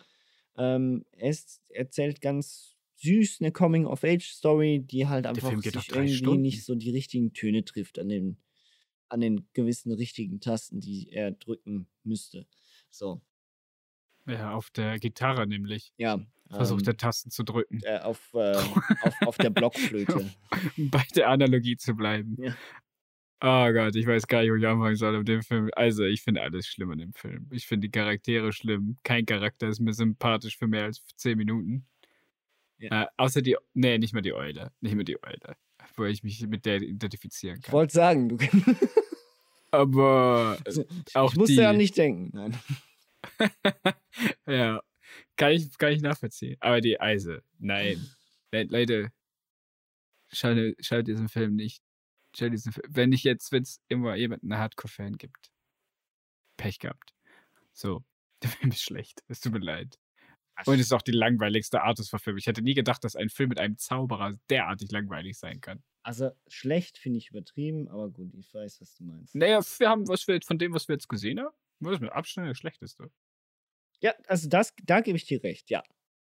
Er ist der schlechteste Und von denen, die wir gesehen So, haben. und wenn wir, wenn wir bei Animationsfilmen für Kinder bleiben und wir wieder zurückgehen zu unseren, zu unseren Weebu-Wurzeln. äh, nee, aber wenn wir zu äh, Totoro und so gehen und sagen, das, das, der Film ist der schlechteste, dann reden wir immer noch von einem fantastischen Film. Aber bei Disney ist das halt der Standard nicht, nicht derselbe. Und deswegen muss ich sagen, es ist doch schon ein schlechter Film. Hm. Ein ehrlich schlechter Film. Ich fand ihn nicht gut. Also da schaue ich mir lieber nochmal Cinderella mit den Mäusen an. Nee. Bevor ich mir den angucke. Nee, ja, äh, nee, also so schlimm finde ich ihn dann doch tatsächlich nicht. Eben, ich finde dafür eigentlich, finde ich, finde ich, ich finde, habe weniger Probleme mit den Charakteren. Ich finde jetzt Arthur nicht unsympathisch. Ich finde den Zauberer jetzt nicht so nervig, wie du ihn empfindest. Aber wenn man das natürlich macht, ja, dann ist der Film natürlich eh für den Arsch, weil wir sehen eigentlich nur die zwei. So, ähm, ist, äh, ich bleib dabei. Der Film ist sehr verspielt, was die Animationen angeht, teilweise, vor allem gegen Ende hin. Es, Mhm. äh, die Zauberei ist sehr, sehr geil ino- anum, äh, an, animiert. Animiert. Ähm, Animagiert quasi. Genau, die, die Eichhörnchen-Szene und auch der Song, der dann anschließend kommt, ist ähm, wirklich süß. Richtig süß, die Szene. Mir geht tatsächlich die Hexe am allermeisten auf den Sack und die ganze Die Sache, dass die überhaupt Minuten da. existiert. Also für mich hat diese Hexe nur den Zweck, dass man am Schluss noch ein bisschen Zauberei zeigen wollte. Punkt. Dass man ein bisschen Ja, was man hatte, gemerkt hat, dass zum, man bis zum, dahin zum, nichts hat. zum, nein, zum animationstechnisch oder was zu zeigen. Weil geschichtlich ist sie komplett irrelevant. Ja, aber dass auch der Kojote, der die ganze Zeit auftaucht, oder dieser hungrige Wolf, der ging mir auch mir. was soll das? Was soll dieser hungrige Wolf? Ist er nicht schon lange verhungert? Der hat doch schon so lange nichts mehr zu essen gekriegt. was ist diese Scheiße, der da hinterherläuft, wie der Kojote von. Meinst du, die haben sich da ein, ein Beispiel genommen? Gab es bei Warner Brothers damals schon den Roadrunner mit dem Kojoten? Nein, nein, nein, nein, nein. Glaube ich nicht. Ja, aber das hat mir, also der, das ja, also Antagonisten. da ja, ich keine. mein, müsste es nachgucken. Vielleicht liege ich auch falsch. Vielleicht war das, ich meine, der Film kommt aus äh, 63, 63, das ne? könnte Also sein. sind- ähm, aber äh, I don't know. Ähm, ich finde den Film akzeptabel, ähm, mehr auch nicht. Also für einen Disney-Film, man kann ihn gucken, ich finde ihn ganz süß. Äh, man kann ihn aber auch links liegen lassen und man verpasst nicht viel. So. Dafür kommen wir jetzt zum Abschluss mit Vom Regen in die Traufe, hätte ich jetzt schon fast gesagt, aber stimmt natürlich gar zum nicht. besten Disney-Film aller Zeiten. Nein, äh, das, ich wollte das aber mal nur gesagt haben, weil das immer noch, glaube ich, der erfolgreichste deutsche 2D-Animationsfilm ist, also in den deutschen Kinos. Okay, weiß ich nicht, aber Da, da war so langsam der Krieg vorbei, oder? weißt du, so 67 konnte man mal wieder ins Kino gehen. 67 kommen wir wieder ins Kino gehen. Äh, ja, Dschungelbuch. Ähm, Der letzte Film ähm, unter Halbregie von äh, Walt Disney. Er ist nämlich äh, während den Produktionsarbeiten gestorben. Der hat auch mega lange Produktionsarbeiten gehabt, oder? Äh, der Film. Also ich dachte, Ja, ich dachte, ja, Schwert ist und, ein- ich der- dachte, da der Zauberer und die Hexe wäre der letzte gewesen. Also den hat er nicht mal mehr mitgekriegt. Ja, äh, übr übrigens, by the way, habe ich völlig vergessen, ne? Also Disney hätte mit Dornröschen aufhören können. Weil Dornröschen hat dieses Studio eigentlich, wenn, ähm, eigentlich fast in den Ruin get- getrieben. Und dass die nachher, man merkt nämlich auch in der Qualität der Filme, finde ich tatsächlich, und auch an der Produktion von Filmen eben wie ähm, 101 Dalmatiner und äh, Arthur und äh, beziehungsweise Minimoys? Arthur und die Minimoys. Nein, eben, äh, der Zauberer und die Hexe, dass da anscheinend schnell Geld her musste und deswegen einfach schnell. Ja, die sehen diese- auch richtig deswegen, schlecht aus. Die, eben, deswegen sehen die also, auch die nicht Dings mehr so gut aus und ein bisschen dreckiger animiert als das, was vorher war. Weil da Ach, musste schnell Geld gesagt- hin. Der, der Sounddesign im Film ist auch schlecht, wenn die, egal wo die hinfallen, das hört sich an wie so Bud Spencer-Geräusche. Und- Oh mein Gott, das war, Also, das wäre schlimm. die mussten die eines, die mussten die eine Szene, Dingo-Qualität. ähm, ich weiß nicht mehr welches war. Ich glaube, die, die, die Ich behaupte Schlafszene. jede. Ich weiß nicht mehr. Es gab eine gewisse Szene und diese mussten sie 20 Mal von vorne anfangen zu animieren, bis Disney gesagt hat, das ist okay. Ah, jetzt bei Dornröschen. Ja, bei Dornröschen, genau. Und ähm, ja, glücklicherweise nicht. Dschungelbuch war dann nach sieben weiteren Jahren der große, unfassbare Erfolg und zwar weltweit, was Disney anging. Zu Recht? Ich würde sagen, ja, Ja. Die Songs sind gut. die besten.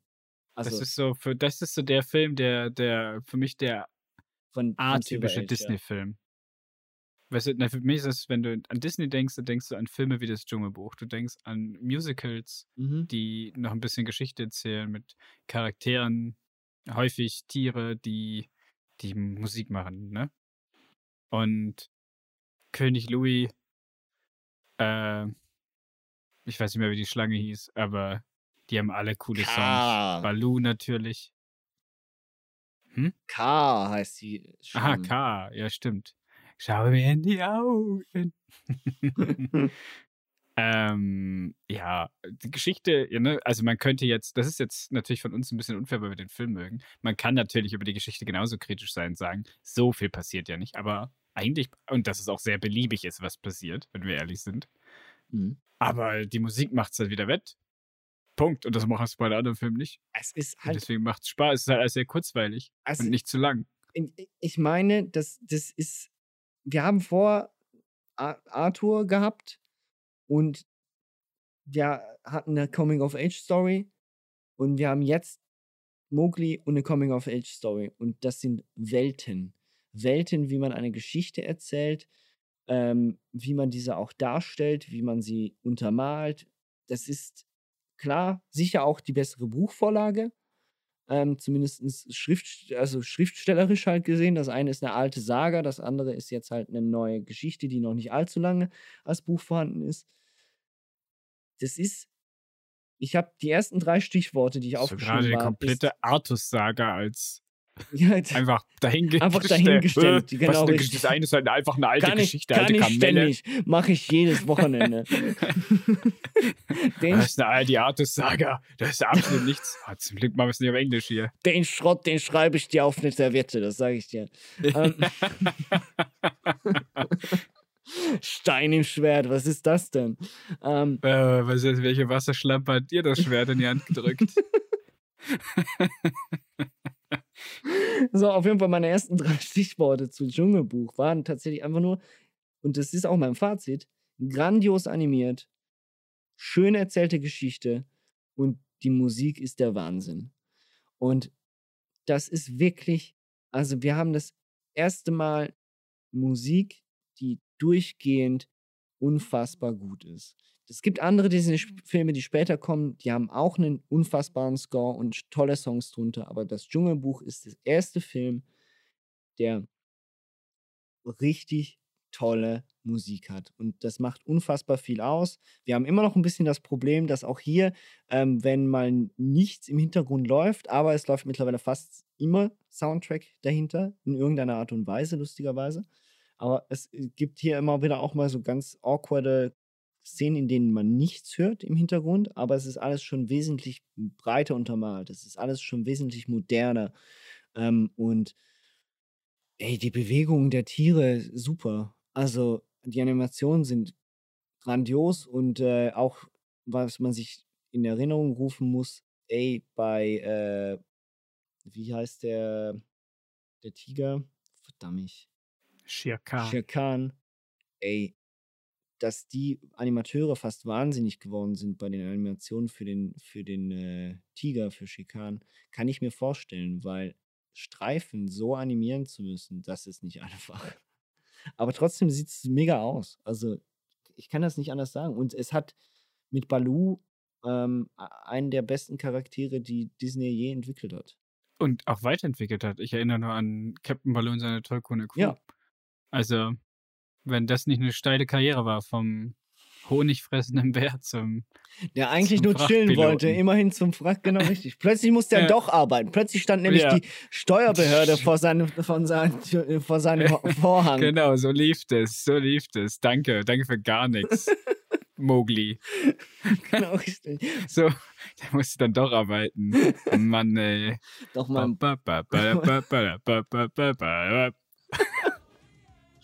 Äh, ja, es ist ähm, auf jeden Fall. Ich weiß nicht, was willst du noch was sagen? Abgesehen von natürlich unserer wahrscheinlich beinahe Lieblingsszene, äh, die jeder kennt. I'm the king of the swingers club, the jungle VIP. Now I'm the king of the swingers, oh, the jungle VIP. I've reached the top and had to stop, and that's what's bothering me. I want to be a man, man cub, and stroll right into town and be just like the other men. I'm tired of walking around. Oh, ooby doo. I want to be like you. Hop de ooby doo. I want to walk like you. Chip. Talk like you. Chip. Choo. You'll see it's true. Shibbity doo. An ape like me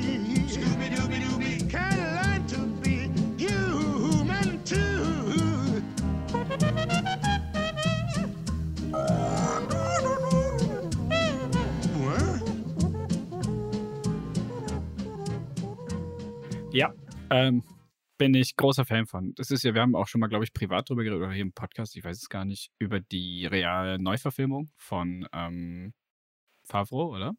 Äh, ja. Und wo ich ja, also ich fand den Film ja prinzipiell mal nicht so geil, aber ich fand äh, zumindest hatte ich, fand ich King Louis cool. Und ich bin immer noch großer King Louis-Fan. Und es ist für mich auch immer wieder ein Highlight, den Film zu gucken. Also ich warte eigentlich immer nur gespannt innerlich drauf, aber gleich kommt die Szene, gleich singen sie und gleich ist sie einfach wieder vorbei, weil die doch viel kürzer ist, als man denkt. Und dann spule ich manchmal zurück und gucke sie einfach nochmal. Mhm. Und dann halt mache ich den Film aus. Weil das war das Beste am Film. Ähm, aber der Film ist großartig. Ich bin auch. Ich mag alle Charaktere. Ich habe schon gesagt, die Schlange, der Affe, äh, wie heißt sie? Mit B irgendwas nochmal. Ähm, Äh, Die Also dann die. Schlange heißt K. ja, nein, Und- die Pantherdame. Ah, äh, Bagheera. Bagheera, genau. Ähm, ja. Ist halt so ein Mix aus Romulus und Remus trifft auf, auf dieses Setting mit dem von Tieren großgezogen werden. Und ist tatsächlich, äh, wenn ich so drüber nachdenke, in Zukunft ähm, auch ein großer Grund. Also Tarzan gefällt mir auch. Ich bin so Fan von Leuten, die im Urwald groß werden, glaube ich. Mhm. Keine Ahnung. Ähm, ja, ist, weiß ich nicht, ob, also ist auf jeden Fall eben der atypische, für mich der Prototyp des modernen Disney-Films, ähm, wenn man das so sagen kann. Äh, hat eben auch gute Songs und auch hier, wenn man King Louis als, als Bösen da sehen möchte, oder auch der beste Villain-Song im Film. Also der beste Song ist ein Villain-Song in dem Film, wobei natürlich alle Klassiker sind, aber ist jetzt nicht so villainig wie, weiß nicht, bei Ariel die Meerjungfrau Ja. oder der Glöckner von Notre Dame. Ja. Aber trotzdem, eigentlich ist es ja schon so, hey, ich will eigentlich nur wissen, wie man Feuer macht. Und wenn du mir das nicht gibst, dann reiß mir den Schädel ab. Ja, es ist, äh, äh, ich, es hat aus dieser brutalen Buchvorlage ähm, ja doch einen anständigen Kinderfilm gemacht, sagen wir es so. Es gibt schon Das auch, ja. erschreckende Film, äh, Szenen und so, aber das, du hast es gesagt, es gibt neben der Musik unfassbar viele, also es gibt da, es, es sind alles Szenen, bei denen ich gemerkt habe, teilweise habe ich sie vergessen, ja, hatte ich sie nicht mehr im Kopf, aber als ich die ersten Sekunden von der Szene gesehen habe, habe ich gedacht, ach ja, stimmt auch, geil, mega und habe mich direkt darauf gefreut, diese Szene wieder mal zu sehen. Ähm, es ist, dieser Film unterhält von A bis Z, der ist nicht langweilig, der ist wunderschön erzählt, er ist wunderschön animiert, es ist, macht einfach nur Spaß, auch die ganze Musik, insbesondere auch da noch interessant die Geschichte, also beziehungsweise auch da die, die Stimme von äh, King Louis, das ist ja nicht irgendeine Stimme, zumindest im Englischen, das ist immerhin der Louis Prima, einer der größten dazumaligen ähm, Sänger, die das ähm, äh, amerikanische, äh, der, Am- das amerikanische Radio zu bieten hatte. Originalmäßig sollte übrigens Louis Armstrong sogar ähm, King Louis sprechen. Den haben sie dann allerdings dann nicht gecastet, weil sie Angst hatten, dass wenn ein, Af wenn ein, Afrik wenn ein afrikanisch-amerikanischer ähm, Sänger einen Affen äh, singen muss, dass das dann eventuell als rassistisch bezeichnet werden könnte. So weit waren sie. Das haben die in den 67 67ern, haben die das schon gedacht? Ja? Krass. Ja, ja, also da, Disney war dazu mal schon sehr bedacht davor, da, darauf halt. Äh, Also bedachter als auch schon. ja, ja, bedacht das auch schon, ne? Also ich, Ja, nicht, dass weil- die Dumbo, wir wollen es nur gesagt haben. Ja, Aber es ist. Fantasia. Ey, ich kann es eben. Ich, ich hatte diesen Film nicht mehr ansatzweise so gut in Erinnerung, wie ich ihn jetzt erlebt habe. Also mit gut meine ich wertend. Also dieser Film ist wirklich toll und macht auch als Erwachsener unfassbar viel Spaß. Es ist eine tolle äh, Coming-of-Age-Story, vor allem auch, weil sie am Schluss mit der Szene so in dem Sinne, ja, willst du nicht doch bei uns bleiben im Dschungel? Ja, nö, die anderen haben eine Frau, das passt. Ich gehe mal damit. So, es ist halt einfach. Äh, Ja, Jungs, Boys be Boys. Genau, es ist auch irgendwie, es ist menschlich. Und es ist ja auch nicht dann irgendwie, oh geil, äh, Frau, sondern mehr so in dem Sinne diese Verzauberung, die da passiert. Ne? Das ist ja auch irgendwie Die süß. erste Liebe. Genau. Naja, und natürlich, dass er sich ja doch auch ein bisschen als Outcast fühlt da im Dschungel. Ja, natürlich, er ist ja eigentlich das geben ihm ja auch viele Leute zu verstehen, oder? Für Schikan ist er eine Beute, Khan auch. Ja. Für King Louis ist er nur Mittel zum Zweck. Einzig Balu und Bagheera sind so die beiden, die, die zu ihm halten. Aber auch da merkt er halt relativ schnell, dass es nicht seine Lebensstile sind, vor allem nicht Balu seine. Nö, definitiv. Und ähm, Also, Eine Sache ist, alles in allem toll. ja, alles Kann in allem, definitiv. Eine Sache ist mir noch aufgefallen, wir sind wieder beim Thema Wiederverwertung, was ich auch echt irritierend fand. Plötzlich stand da ein Reh in einer Wiesenszene. Und die haben einfach ein, das muss offensichtlich ein Überbleibsel aus Bambi gewesen sein, was sie einfach Kennst du nicht das afrikanische Reh? ja, genau. Und ich dachte mir Im so, Dschungel, das Dschungelreh? als Kind, das fällt ja keinem auf, aber als Erwachsener, der ein bisschen was von äh, Geografie und äh, äh, Zoologie äh, war, äh, kennt. War es keine Gazette oder so? Ja, nein, das war, eine, das war ganz Eine gerne, äh, Gazette. gut, das war ein, ein stinknormales Reh. Afrika-Gazette. Und ich dachte mir nur so, also, wir waren ein bisschen faul, ne? Jetzt in diesem Falle. So komplett nichts drüber animiert. So einen Rahmen, so einen Dschungelrahmen haben sie drüber animiert und dann einfach nur, zack, die normale Grünfläche. Aber egal. Ähm, lustig, eine der besten äh, Gruppierungen haben wir noch völlig vergessen, die Geier. Also dieses Barber-Quartett, das ist ja, das ist einfach nur Ah, ja. geil. Das ist einfach nur geil. Einfach mit- mit Hut und sollte das ja, sollten das ja die Beatles sein. Also Ja, sag mal, wie viel Kohle hatten die, die wollten denn? die- Louis die Armstrong, wollten die, die- Beatles. Genau, die wollten die Beatles für diese vier Charaktere haben. Man sieht, also man hat sie da ein bisschen äh, zeichnerisch nochmal anpassen wollen, ähm, hat es aber dann nicht mehr so richtig hingekriegt. Wenn man sich genau darauf fokussiert, man erkennt so ein bisschen diese Anleihen von den Beatles, zumindest bei ein, zwei der, der zwei Geier. Man kennt sie alle. Und Ringo, ähm, John. Wie heißt der andere? Und der vierte, den keiner kennt. George Harrison, Mann. Paul McCartney. Paul McCartney, genau. Paul, McCartney John, kennt keiner. Genau Ringo richtig. und keine, den, den, den vierten, den man nicht kennt. Ja, mir ist der Gag ist nicht gelungen, weil ich Paul McCartney Weil, weil du Paul McCartney vergessen hast. Toll, grandios. Übrigens, er war der, der das Ganze unterstützt hat und eigentlich machen wollte. John Lennon war dann der Ja, Typ. der war ja auch. genau, John Lennon war der Typ, Also der gesagt hat, nö, machen wir nicht. Ja, finde ich auch in Ordnung, weil kurzer Exkurs zu den Beatles. Wenn du dir Paul McCartney anguckst, äh, im Gegensatz zu John Lennon, hat der sich mehr verkauft in den 2000ern. Ja, finde ich auch gut so. hm, wieso echt? Ja, keine Ahnung. Exkurs beendet. Findet das selber heraus. Ja, das passiert halt, wenn du aus deiner Musik anfängst, eine Religion zu machen. Dann ähm, musst du halt auch mit Spinnern rechnen, ne? Ähm, Boah, Eilandsack. da ist jetzt Film über Rabenschwarz, ja du. Das ist jetzt, jetzt Disney ist Beatles. Geschrieben von uns. Von, ja. Kommt ins. So, so schnell passiert's. Nein, Ja. ähm, ist ja auch wesentlich Heute hast du besser aber die geeignet. Engländer also, auch, ne? Ja, Erst die King Arthur Saga und jetzt die Beatles fertig machen. englische Kultur, das können wir auch. Das ist einfach. Das haben die doch gar Diese nicht. Songs hätte ich auch schreiben können. Ja. Auf einer Serviette. Ähm, ja, ist ja eine ganz schön große Serviette, du. auf der gleichen wie die Arthur sagen. Auf die, ja, ja, ja, auf die Arthur und auf die zwischendrin noch am, am Rand. Schreibe ich all die Ich Songs. meine eigene Band, ich nenne sie The Bugs. Oh je. Ähm, Gut, schlechter wird's nicht mehr. Außer wir reden nochmal über Nee, König Arthurs. Dschungelbuch, grandioser Film. Wir reden, ähm, wir sind eigentlich durch mit dem Silver Age. Ähm, ja, bevor wir aber ein Grundfazit vielleicht setzen und einen kurzen Ausblick auf das Bronze Age äh, geben, was jetzt bald äh, dann in der nächsten Folge Super stattfindet. kreativ auch. Wir haben den, und jetzt bin ich ganz ernsthaft, wir haben den für mich besten Disney-Film aller Zeiten, der während dieser, äh, dieser Age auch ähm, veröffentlicht worden ist, halt natürlich nicht behandeln können, weil er nicht 2D ist. Mary Poppins.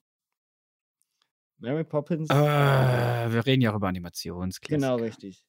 Ich will hier nur kurz erwähnt haben, drei Jahre zuvor erschien so ein gewisser Film ähm, mit einem. Der in deinem Herzen ganz groß ist Genau. und mir überhaupt nichts sagt. und der, der Ich bin froh, dass wir darüber nicht der, streiten der, mussten. der überhaupt dir nichts sagt. Ich will trotzdem nochmal einfach erwähnt haben. Ähm, grandioser Film, zumindest äh, für alle, die was mit Musicals anfangen können und mit einer süßen Geschichte und einen der lustigsten äh, Schauspieler des letzten Jahrhunderts erleben möchten. Das ist der mit dem, Dick Van Dyke. mit diesem Pfeil, oder? Mit dem Pfeil und dem blauen Haut. Der sagt das. I'm Mary Poppins, y'all. Guardians 2. Ui. Gut, also, ähm, auf jeden Fall 1964, ähm, ein, auch einer der Gründe, warum Disney dann dazu mal dann doch schon einiges an Erfolg hatte. Ähm, und wurde im Gegensatz zu fast, zu fast allen Filmen, die wir behandelt haben, äh, tatsächlich auch mit fünf Oscars ausgezeichnet. Unter anderem äh, Julie Andrews als in ihrer Rolle als Mary Poppins. Ja, irgendwann möchte ich den Film auch nochmal gucken. Unbedingt. Also ich, äh, jetzt habe ich dir natürlich die Erwartungen hochgeschraubt. Ich sag nochmal, Film grauenhaft. Das ist ein Nee, nee, ich werde den jetzt, ich werde jetzt, das muss der beste, das beste Musical aller Zeiten und, sein. Und äh, dieser ja. Trottel, der probiert zu singen und probiert einen Cockney. Ähm, sind das, sind das diese Pinguine in dem Film dabei? Ja, genau, richtig. Ach, scheiße, ah, ich meine, also Supercalifragilisticexpialigetisch kennt man ja auch. Also das kennst Supercalifragilisticexpialidocious. Genau, richtig. Weißt du, wer es kennt? Top aus dem Disney-Album, was ich mal hatte. Ja, siehst du? Ist doch schön. Wo wir übrigens nochmal zurück zum Dschungelbuch, finde ich äh, auch alle Songs, die man sich so geben kann in der Playlist. Oh ja. Wir sind jetzt definitiv da angelangt, wo wir sind. Und zwar, dass die Songs alle auch ohne Probleme allein Losgelöst vom Film, ja. Ja. Und äh, ja, damit haben wir eigentlich dann auch das Silver Age abgeschlossen und gehen in Richtung eigener, Bronze. ei- eigener IPs. Jetzt sind wir wieder bei dem Begriff, den ich am Anfang gebracht habe. Ähm, Da schließt sich der Kreis. Jetzt hätten wir einen Plan. genau, richtig, siehst du? Haben wir nicht. Zwinker, zwinker. Aber manchmal doch. Doch alles Filme ähm, mit Ausnahme von Winnie the Pooh. Und äh, klar, natürlich, die Geschichte des Robin Hoods wurde auch in etlichen Malen schon anders erzählt. Ähm, Ja, aber man ist von den Märchen weggekommen. aber man ist weg von den Märchen weggekommen. Ähm, man hat natürlich, klar, Logo, Dschungelbuch waren alles auch schon richtige Romane und so weiter und so fort. Ähm, aber hier, es fängt langsam auch an, selbstständiger zu werden. Wir haben mit Dschungelbuch und so schon die ersten Erfahrungen gemacht. Und äh, ich bin sehr gespannt. Also, es sind viele Filme, die ich seit Ewigkeiten nicht mehr gesehen habe. Und ähm, wir haben ja schon, wir können euch jetzt schon mal vorwarnen, jeder, der großer Fan von Oliver ähm, ist oder von dem Film Der Black Cauldron, der wird enttäuscht sein. den gucken wir nicht. Äh, ich, die werden Ich wir, habe den nie gesehen. Ich dachte, den gucken wir. die werden, Oh Mann. die werden wir nur ich stark am auch. Rande behandeln, sagen wir es so. Okay. Dann gucke ich den, dann können wir zwei Sätze darüber verlieren. Aber ich freue mich am meisten ähm, auf Cup and Cupper. Ich halt, Äh, ich auch. Ich freue mich aber auch auf die Rescue, äh, auf die Dings, The Rescuers. Ja. Bernard Bianca. genau richtig. Ja, ich, Und Robin Hood und Aristocats. Es sind eigentlich tolle Filme dabei. genau. Alles sehr tolle Filme, auf die ähm, ja, wir jetzt äh, noch einiges gucken müssen. Ja, das kann ja nicht wieder sechs Wochen dauern, oder? Ja, ich hoffe es nicht. Nein. So, Weil, Insert hier Rick und Morty. Ihr müsst zwölf Jahre warten, bis die nächste Staffel kommt. It's done when it's done. ja, was ist dein Fazit zum Silver Age? Ähm, schlechter, als ich es in Erinnerung hatte. Ja. Bin ich ehrlich. Ähm, ja. Ä- Ähm, wir kommen langsam in die Fahrtrichtung, wo wir wahrscheinlich auch aus nostalgischen Gründen ein bisschen mehr mit anfangen können. Äh, und wo es auch ein bisschen moderner wird und Erzählstrukturen komplexer werden und es auch als Film interessanter ist, die Sachen anzuschauen, ohne nur darüber zu reden, wie historisch wichtig die Filme sind. Und deswegen freue ich mich aufs Bronze Age und bin froh, dass wir das Silbrige hinter uns gelassen haben. Und ich finde die immer noch, auch übrigens in Comic-Zeitalterrechnung, finde ich, das ist eine der unkreativsten Bezeichnungen für Sachen, immer irgendwas Gold, Silber und Bronze Age zu nennen. Weil das schon eine Wertung gibt. Weil ich finde, dass wahrscheinlich die Filme, die wir jetzt gucken werden, besser sind als die aus dem Golden Age. Aber naja, werden, wir nächst, ich, werden äh, wir in der nächsten Folge sehen, ne? Also ich, ich kann. Ja, ich- werden wir dann sehen, ob, ob ich nicht schon wieder total angepisst bin, weil alles super langweilig ist für Kinder. Genau richtig. Wie komme ich da drauf? Alles für Kinder. Disney-Filme für Kinder? Hä? Ich war doch im Disneyland, da waren doch nur Erwachsene mit ihren Hm. Kindern. Aber da waren doch nur Erwachsene. Äh, ja. ja Was haben kleine Kinder schon mal für mich getan? was haben kleine Kinder schon für mich getan? Das ist ein gutes Fazit fandest für diese Folge. Ist, heute haben wir über alles geredet. Du, my old man Nikolai. Get off my lawn, kiddos. ja, und äh, damit, der, damit du nicht alleine stehst, ähm, äh, fuck the Beatles. ja, äh. Und 101 Sabatina ist schlecht. Tschüss. Nein, Quatsch. Ähm, Das ist alles nicht so ernst gemeint. Fall- Also ich keine, Nein, keine, nein. keine Hassmails oder äh, ähm, brennende Äpfel, die jetzt durch meine Sch- Fensterscheibe reingeworfen werden. Ja. Äh, Hassmails bitte an konstantin.yokoono.com. Ja. Genau richtig. Deswegen habe ich so einen Hass. weil ich finde, weil ich finde, dass die Beatles Yoko Ono gesplittet haben. Ich muss auch sagen, also wir müssen unbedingt mal unseren Yoko Ono Podcast machen. Oh Mann. Ähm, danke dir, Nikolai. Ich kann nicht mehr viel Danke sagen. dir auch ne? für dieses unterhaltsame Gespräch. Ja, bis zum nächsten Danke Mal. fürs ne? Zuhören. Ja, wenn ihr immer noch dran seid. Also. Ja, falls ich schon vor einer Stunde aufgehört habe. Falls, naja, egal. Tschö. Tschö.